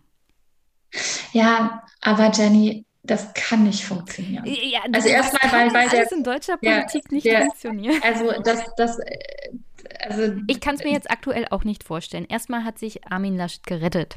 So, erstmal da fließt jetzt ein bisschen Wasser den Rhein runter und in zwei Wochen ist er weg. Die Fraktion und die Partei wird das nicht mitmachen. Die ja. Partei hat gesehen, ähm, welches Desaster er eingebracht hat. Armin Laschet hat keine Zukunftsvision, auch wenn er jetzt sagt, er wolle eine Zukunftskoalition bilden. Das sind ja einfach nur Sprüche. Ähm, warum sollte sich das in einer Kanzlerschaft ändern. Dann ist er erpressbar. Um die Grünen und die FDP zu locken, muss er sehr, sehr viele Zugeständnisse machen. Davor warnt jetzt die CSU schon. Tilman Kuban hat davor gestern auch bei aber fair gewarnt. So, das heißt, in, mit einem Armin Laschet ähm, wird das eigene Profil der CDU noch mehr dahinschmelzen und dann droht halt die Partei weiter zu erodieren. Und ich glaube, irgendwann ist auch die Schmerzgrenze erreicht und, und auch der Ärger, dass also jemand, der die Partei überhaupt erst in diese Lage gebracht hat, sich da festbeißt und immer noch anmaßt, er könne Bundeskanzler werden, das, das wird nicht gut ausgehen. Ähm, es wird vor allem für ihn sehr schlecht ausgehen, weil, wie gesagt, äh, er hätte an dem Abend zurücktreten sollen, die Verantwortung übernehmen, dann hätte er irgendeinen schicken Posten irgendwo im CDU-Universum bekommen. Ähm, aber den wird er jetzt wahrscheinlich auch immer noch bekommen, aber einfach sein öffentliches Bild ist ja total beschädigt. So sieht's aus. Äh, Hibiskus hat gefragt, wie konnte es dazu kommen, dass Laschet Kanzlerkandidat wurde, obwohl es nach den Umfragen eigentlich jemand klar war, jedem klar war, dass er schlechte Chancen hat. Wie kommen solche Personalentscheidungen in der CDU-CSU zustande? Da haben wir ja drüber gesprochen. Mhm. Pseudo.nym was haben Sie, hast du diesmal gewählt? In Klammern, ich frage vor dem Hintergrund von Twitter-Beobachtungen und bin mir darüber im Klaren, dass ich wahrscheinlich keine Antwort bekomme, aber ich will es trotzdem mal versuchen. Wie bist du, Schrägstrich, sind Sie konservativ geworden? Also ich habe natürlich das größte Verständnis für diese Frage, aber ich bitte umgekehrt um Verständnis, dass ich nicht öffentlich äh, kommuniziere, was ich gewählt habe. Wahlgeheimnis gilt auch hier im Podcast. Genau. Und ähm, äh, wie ich zu Konservativen gekommen bin. Also wie bist du konservativ geworden? Sehr früh eigentlich schon. Also mein Vater war ähm, Sozialdemokrat. Meine Mutter war eher CDU, FDP orientiert. Insofern haben wir zu Hause immer sehr, sehr viel über Politik gesprochen. Mein Vater war allerdings so ein konservativer Sozialdemokrat, also so ein Helmut Schmidt Sozialdemokrat, ähm, wenn man so will. Ähm, und ich war schon sehr früh sehr gläubig, was einen vielleicht auch zu so eine konservative Richtung bringt. Ich habe mich früh mit wirtschaftlichen Fragen beschäftigt und ähm, so dieses, dieses christliche Menschenbild verankert in einer Partei oder politischen Richtung war für mich irgendwie von Beginn an sehr, sehr attraktiv und ähm, insofern bin ich dann so konservativ geworden oder liberal-konservativ geworden. Michael Böhm, warum bietet die Union sich immer noch den Querdenkern und Wählern der AfD an? Haben Sie nicht in den letzten Jahren gemerkt, dass diese Taktik keine Wähler nennenswert vom Wechsel überzeugt? Also den Querdenkern hat sich die Union nicht angebietet. Also das, das weise ich zurück. Das stimmt einfach nicht. Aber ähm, diese und der AfD auch nicht, außer dass sie eben äh, jemanden, der zumindest in gewissen Positionen eine Nähe zur AfD ähm, faktisch jetzt nicht zur Partei, aber zu bestimmten Positionen gezeigt hat, wie, wie Hans-Georg Maaßen einfach hat laufen lassen. Und ähm, auch, ähm, es gab ja immer auch wieder gerade im Osten auch, also es gibt, schon da CDUler, die, die in der Rhetorik so ein bisschen AfD-leid sind, aber das muss man sagen, hat gerade in Sachsen Kretschmer extrem gut unter Kontrolle bekommen. Mhm. Ähm, das findet eigentlich so nicht mehr statt. Und dann gab es ja, das hatten wir ja vorhin schon kurz angesprochen, es gab ja vor zwei Jahren eben diese Forderung da einem, von einem Teil der, der CDUler in, in Sachsen-Anhalt, dass man doch auf die AfD zugehen möge. Und da kam ja sogar dieser Spruch, man solle das Soziale mit dem Nationalen vereinigen. Aber jetzt äh, vor der danach dann, oder ich wann war das dann fast gar nicht so lange her, gab es dann ja wieder jetzt auch ein Gegenpapier, wo man explizit ähm, davor warnte. Also ich glaube, dass ähm, das Problem wird schon gesehen. Es muss halt nur eben dann, darf sowas wie mit Herrn Maaßen, das darf einfach nicht passieren. Also da muss jemand wie, kann diese Aufstellung, hätte man nicht verhindern können, das stimmt schon, weil das jeder Kreisverband autonom macht. Aber dann muss halt ein, ein Kanzlerkandidat wie, wie Herr Laschet, kann da nicht so rumdrucksen und, äh, und nur sozusagen, weil er hofft, überall noch Stimmen zu bekommen, so, so ein, jemand wie Herrn Maaßen da einfach frei gewähren lassen, der sogar noch kurz vor der Wahl eine gemeinsame Veranstaltung mit Tilo Sarrazin gemacht hat. Oh, das wusste ich gar nicht. Ja. Daniel Höher, liebe Grüße. Auch von mir an Liane. Hab nicht alles gelesen hier, vielleicht hat es ja schon jemand geschrieben. Welche Art von Mechanismus zur Nominierung eines Kanzlerkandidaten wäre denkbar, damit sich ein solches Desaster wie im April nicht wiederholt? Kannst ja Daniel zurückgrüßen und sagen, wir haben ja ein bisschen drüber gesprochen. Basis mehr Fragen. Viele Grüße zurück, lieber Daniel. Ähm, aber ein Punkt noch ganz kurz. Äh, es ist schwierig. Ne? Also jetzt ein reiner Mitgliederentscheid ist auch schwierig, weil man dann... Äh, ja, wir sehen ja übrigens an der SPD, dass dieses Gremienentscheidungen hinter verschlossenen Türen, also wenn die SPD die Basis gefragt hätte, glaube ich nicht, dass Olaf Scholz, nachdem er gerade gegen, also Walter Beuerns und Saskia Esken verloren hatte für den Parteivorsitz, dass sie ihm dann gesagt haben, ja, jetzt darfst du aber Kanzlerkandidaten machen. Da hätten sie ihm wahrscheinlich auch einen Vogel gezeigt. Ja, ich glaube, es muss einfach so eine Hybrid-Lösung geben oder zumindest, wenn die Gremien entscheiden, dass sie gewillt sind, die Basis zu hören. Das wäre, und eigentlich war ja die CDU kurz davor. Es gab eben, wie gesagt, ja in dieser, dieser äh, da am 19. April wurden ja ähm, extrem viele kritische Stimmen laut gegen Laschet. Ähm, und es wurde ja gesagt, dass die Basis ihn vielfach nicht will. Und ähm, dann muss einfach ein Mechanismus gefunden werden, oder man kann ja auch die Basis abstimmen lassen, sozusagen so ein Negativvotum. Also wenn man jemanden hat und man hat das Gefühl, die Basis will ihn nicht, dann zu gucken, vielleicht dann, äh, ohne dass so ein Entscheid verbindlich ist, aber dass man zumindest so ein Stimmungsbild sich mal einholt. Oder dass man, das hatte der Ploss damals auch vorgeschlagen, dass man die Kreisverbandsvorsitzenden fragt. Also so ein gewisses Korrektiv. Wobei man muss ja ehrlicherweise sagen, so wie das jetzt gelaufen ist, wäre es wahrscheinlich mit jemandem, der nicht so stur ist wie Herr Laschet, auch nicht gelaufen. Also ich glaube, jemand mit so ein bisschen mehr auch ähm, ja, innerer Distanz und einem weniger großen Ego hätte vielleicht dann in so einer Situation auch gesagt, komm, Markus, lieber Markus Söder, mach du es. Ich sehe das schon, du bist beliebter. Also ich glaube, äh, dass man, dass sowas wie jetzt passiert, äh, halte ich perspektivisch, selbst wenn man jetzt weiter das in Gremien alleine entscheidet, auch eher für ausgeschlossen. Ja, ich meine, die Gremien müssen, also die CDU ist ja jetzt nicht großartig dafür bekannt, dass sie die Basisaufstände hat. Und wenn die Basis dermaßen Aufstand betreibt genau. bei der Union, dann sollte man da schon hinhören. Und es war ja genau. nicht nur alleine Laschet. Es waren ja so Leute wie Wolfgang Schäuble. Ist schon erstaunlich, dass der Mann, Wolfgang Schäuble, 40 Jahre im Bundestag, der ist im Zentrum der zwei größten Krisen der Union in den letzten Jahrzehnten. Das eine war die schwarze Kassenkrise und das andere ist jetzt diese hier. Und er hat Armin Laschet praktisch gegen Söder durchgedrückt.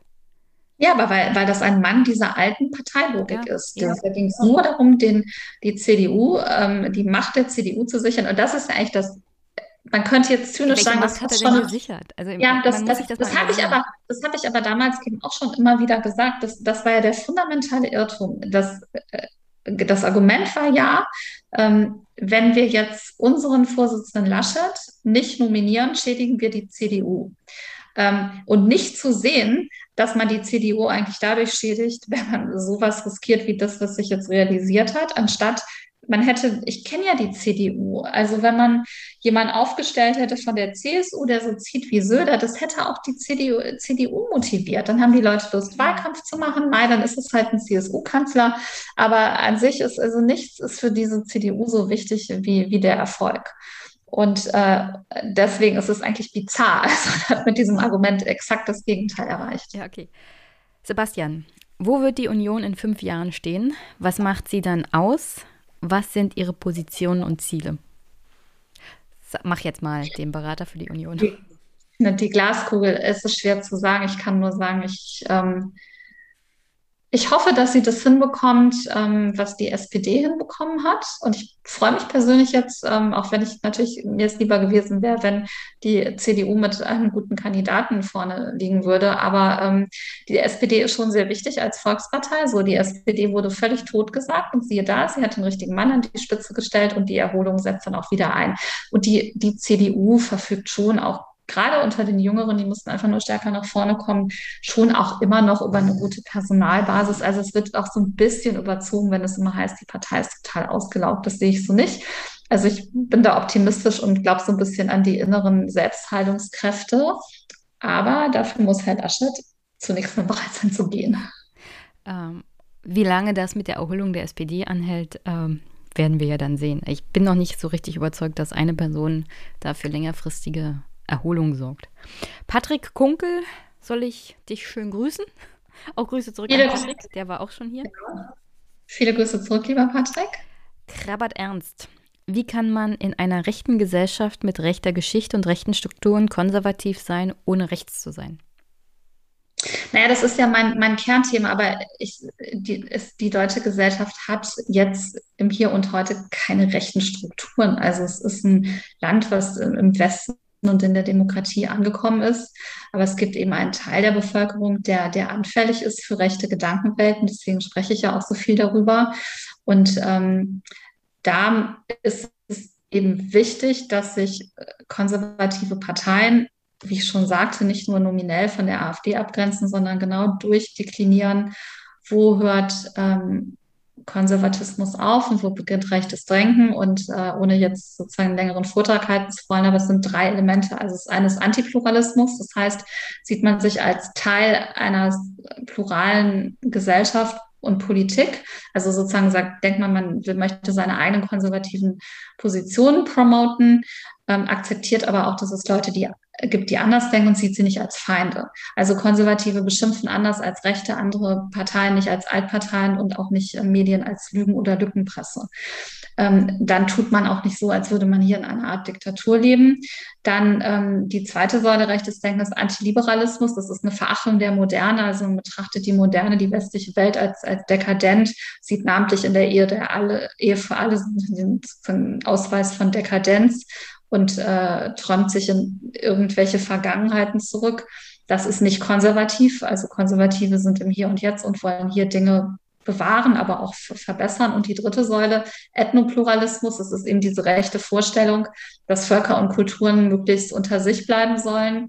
Und das zeigt sich dann in der Zuwanderungsfrage, während Rechte oft von den Fremden oder dem Fremden reden, dass man müsse angeblich das eigene Deutsche gegen das Fremde verteidigen. Also diese, diese irre Idee aus, einen äh, Bevölkerungsaustausch, das ist rechts, ist nicht konservativ. Konservativ ist aber darauf zu pochen, dass Zuwanderer sich ähm, integrieren, dass es keine Parallelgesellschaften gibt, ähm, dass Zuwandern auch geregelt wird. So und so kann man eigentlich bei fast jedem Thema anhand dieser drei Merkmale definieren, was ist konservativ und was ist rechts. Und da muss man halt klare Grenzen ziehen. Okay, tut mir wirklich leid. Allerletzte Frage. Arturo de la Vega, Tagespolitik egal. Grüße an Liane. Vielen Dank, auch zurück. Herzliche Grüße. Die eine Frage ist, wird die CDU als letzte große christdemokratische Partei Europas überleben? Und wenn ja, Antwortsvermutung, als was für eine Partei? Und zwischen AfD und CDU ist eine strategische Lücke. Wer füllt diese? Ich wusste gar nicht, dass da eine Lücke ist. Ja, ja, also die, ähm, ich denke schon, dass die CDU überleben wird, aber sie muss jetzt schon, wie gesagt, aufpassen und so, was sie jetzt darf nicht nochmal passieren. Ähm, ja, was es jetzt gibt, es gibt diese, also ich habe ja gerade erklärt, wo ist der Unterschied zwischen konservativ und rechts und in der Theorie ist der auch klar bestimmbar. In der Praxis aber gibt es diese Überschneidung. Es gibt den rechten Rand der CDU, der sich in Positionen zum Teil der, der AfD sehr ähnelt, also diese Werteunion zum Beispiel hat ein konservatives Manifest veröffentlicht. Ähm, da steht drin, dass der Genderforschung ähm, die öffentlichen Mittel entzogen werden sollen. Die gleiche Position hat die AfD. Das ist illiberal. Man kann ja Gender Mainstreaming von mir aus kritisch sehen, aber sozusagen es ist dann illiberal, ausgerechnet von diesen Leuten, die auch immer Meinungsfreiheit für sich fordern, dass sie dann das, was ihnen nicht passt, da sollen dann die, die Mittel entzogen werden. Aber noch ein drastischeres Beispiel ist, die ähm, ähm, Rechte fordern Assimilation von Zuwanderern statt Integration. Äh, und die Werteunion hat genau das auch in ihrem Manifest stehen, Assimilation statt Integration. Was heißt das? Das heißt, dass Zuwanderer ihre Herkunftskultur nur noch privat ausüben und nach außen hin nicht zeigen. Das heißt, dass sie zum Beispiel ihre Sprache nur noch zu Hause sprechen, ähm, dass sie auch öffentlich sozusagen optisch nicht, nicht erkennbar sind. Also wenn man das wirklich mal zu Ende denkt, heißt es eigentlich, dass so jemand, der Sikh ist, zum Beispiel seinen Turban eigentlich nicht tragen dürfte oder man auch keine also typisch muslimische Kleidung. Ich finde, es ist ein total verlogenes Konzept. Ich äh, würde dann diese Leute, die es propagieren, immer gerne fragen, gehen sie eigentlich zum Italiener oder Griechen essen? streng genommen dürfte man das ja auch nicht. Die haben sich ja offensichtlich dann auch nicht mit ihren Restaurants an die deutsche Küche assimiliert. Ich habe einen wunderbaren Italiener hier, der kommt aber aus Georgien. So, und äh, genau, aber das ist, ähm, also, und das ist dieser Bereich, wo das verwischt. Und dann gibt es natürlich auch AfDler, den in diesem sogenannten gemäßigten Teil, den ich damit aber nicht verharmlosen will. Es ist trotzdem eine rechte Partei, aber der ist jetzt nicht so völkisch rechtsradikal wie jetzt ein Björn Höcke zum Beispiel. Ähm, so, und äh, da geht, schwimmt es so ein bisschen ineinander. Also das sind Leute, die verachten Merkel und denen ist die Merkel-CDU viel zu links. Die wollen aber auch nicht völkisch rechtsradikal wie Höcke sein. Das heißt, sie fremdeln dann sowohl mit der AfD als auch mit der CDU. Manche von denen orientieren sich hin zu den Freien Wählern. Also es gibt diesen rechtskonservativen Graubereich. Und deswegen sage ich ja, es ist eigentlich wichtig, dass die CDU diesen, ihren konservativen Flügel stärkt, ohne eben so abzugleiten, äh, um, um die diese Leute auch wieder, wieder aufzufangen. Ist ein bisschen tricky im Zeitalter von Social Media. Absolut, klar. Weil diese Grauzonen ja nicht möglich sind. Grauzonen bedeuten, wir müssen mal eine Debatte führen, um zu sehen, wo ist denn hier die rote Linie. Und Debatten sind aktuell nicht wirklich möglich. Also Austausch von Argumenten ist nicht wirklich möglich. Schwierig zumindest, das stimmt. Ja, also auf Twitter ist es jedenfalls unmöglich. Ja, das stimmt. Was mich schon zu so sehr zynischen Kommentaren und Denken. Aber da kann ich nur sagen, ich mag Facebook sowieso viel lieber. Ich habe auf Facebook, ähm, da, das fängt ja schon damit an, dass man auf Facebook, man postet was und hat dann Threads, dann kommentieren die Leute, man kann eingreifen, moderieren, du kannst, man kann auch Sachen löschen, das geht auf Twitter ja nicht. Okay. Ähm, von anderen. Block und, und übrigens Entschuldigung nochmal an Liane für den einen Idioten. Ja, kein Problem. Ja, und ähm, wobei selbst da würde ich immer noch sagen, also ich, äh, ich lasse mich nicht auf das Niveau dieser Leute herab und ich würde nicht mal so weit gehen, so jemanden als Idioten zu bezeichnen, sondern einfach nur die unangenehme Person. Ich sage ich sag nur, aber ähm, äh, und auf Facebook ist es, bei mir ist es auf Facebook so, das ist jetzt über Jahre ja gewachsen, da meine Facebook-Community. Die Leute kennen sich ja inzwischen auch untereinander und diskutieren lebhaft. Das ist, ich mag das sehr. Es ist eine friedliche Debattenkultur, die ich mir auch so ein bisschen äh, erarbeitet habe, indem ich oft durchgegriffen habe, wenn es droht, das drohte, dass die Leute sich da verbal die Köpfe einschlagen. Also da funktioniert das eigentlich ganz gut. Aber Twitter ist, das stimmt schon, das ist wirklich äh, sehr laut und sehr aggressiv oft. Muss ich mir mal überlegen, ob ich da bei Facebook wieder einsteige. Das klingt viel friedlicher bei dir, aber man hat immer so diese Vorteile, sowohl bei Twitter als auch bei Facebook. Herzlichen Dank, dass du so lange durchgehalten hast. Ich, wir sind jetzt ein bisschen länger als die halbe Stunde. Das tut mir sehr, sehr leid, aber es war ein wunderbares Gespräch. Ich habe es auch sehr gerne gemacht und äh, die Zeit ist auch für mich ehrlich gesagt wie im Flug vergangen. Das ist, das ist ein gutes Zeichen. Okay, dann wünsche ich dir vielleicht die nächsten Tage nicht so viel Stress. Und hast du noch eine Botschaft an die Hörerinnen und Hörer?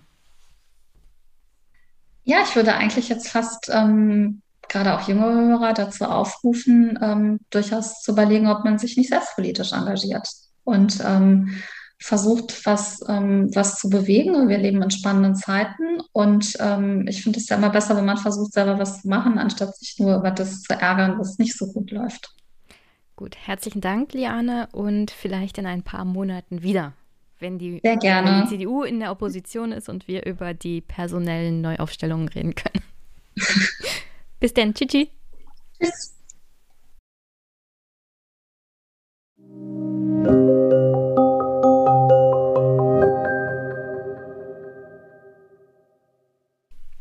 Zum Abschluss wünsche ich euch an der Stelle natürlich einen wunderschönen Start in die Woche. Ich werde meine Urlaubstage genießen und meinen Geburtstag. Und ihr genießt hoffentlich schöne Herbsttage. Ich hoffe jedenfalls, dass es gutes Wetter wird. Ein bisschen Sonne würde uns jetzt nicht so viel schaden. Täte uns, glaube ich, allen ganz gut. Trotzdem es Herbst ist. Äh, trotzdem auch Regen ist immer toll, vor allem in Brandenburg. Aber ich komme wieder ins vor mich hinlabern. Ich wollte es eigentlich kurz machen.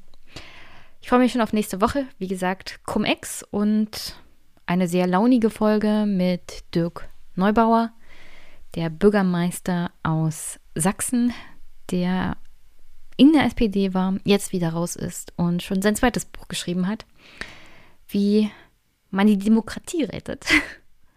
Und da macht er auch Vorschläge zu. Aber das nächste Woche. Freut euch schon mal drauf. Sonst, ja, ihr könnt den Podcast unterstützen, teilt ihn, bewertet ihn, schickt ihn irgendwie nach oben in den Downloads und dem Algorithmus. Würde mich freuen. Feedback ist immer gerne gesehen. Und natürlich Kommentare. Sonst hören wir uns hier an dieser Stelle natürlich in einer Woche wieder und habt, wie gesagt, eine wunder wunderschöne Woche. Wir hören uns. Bis bald.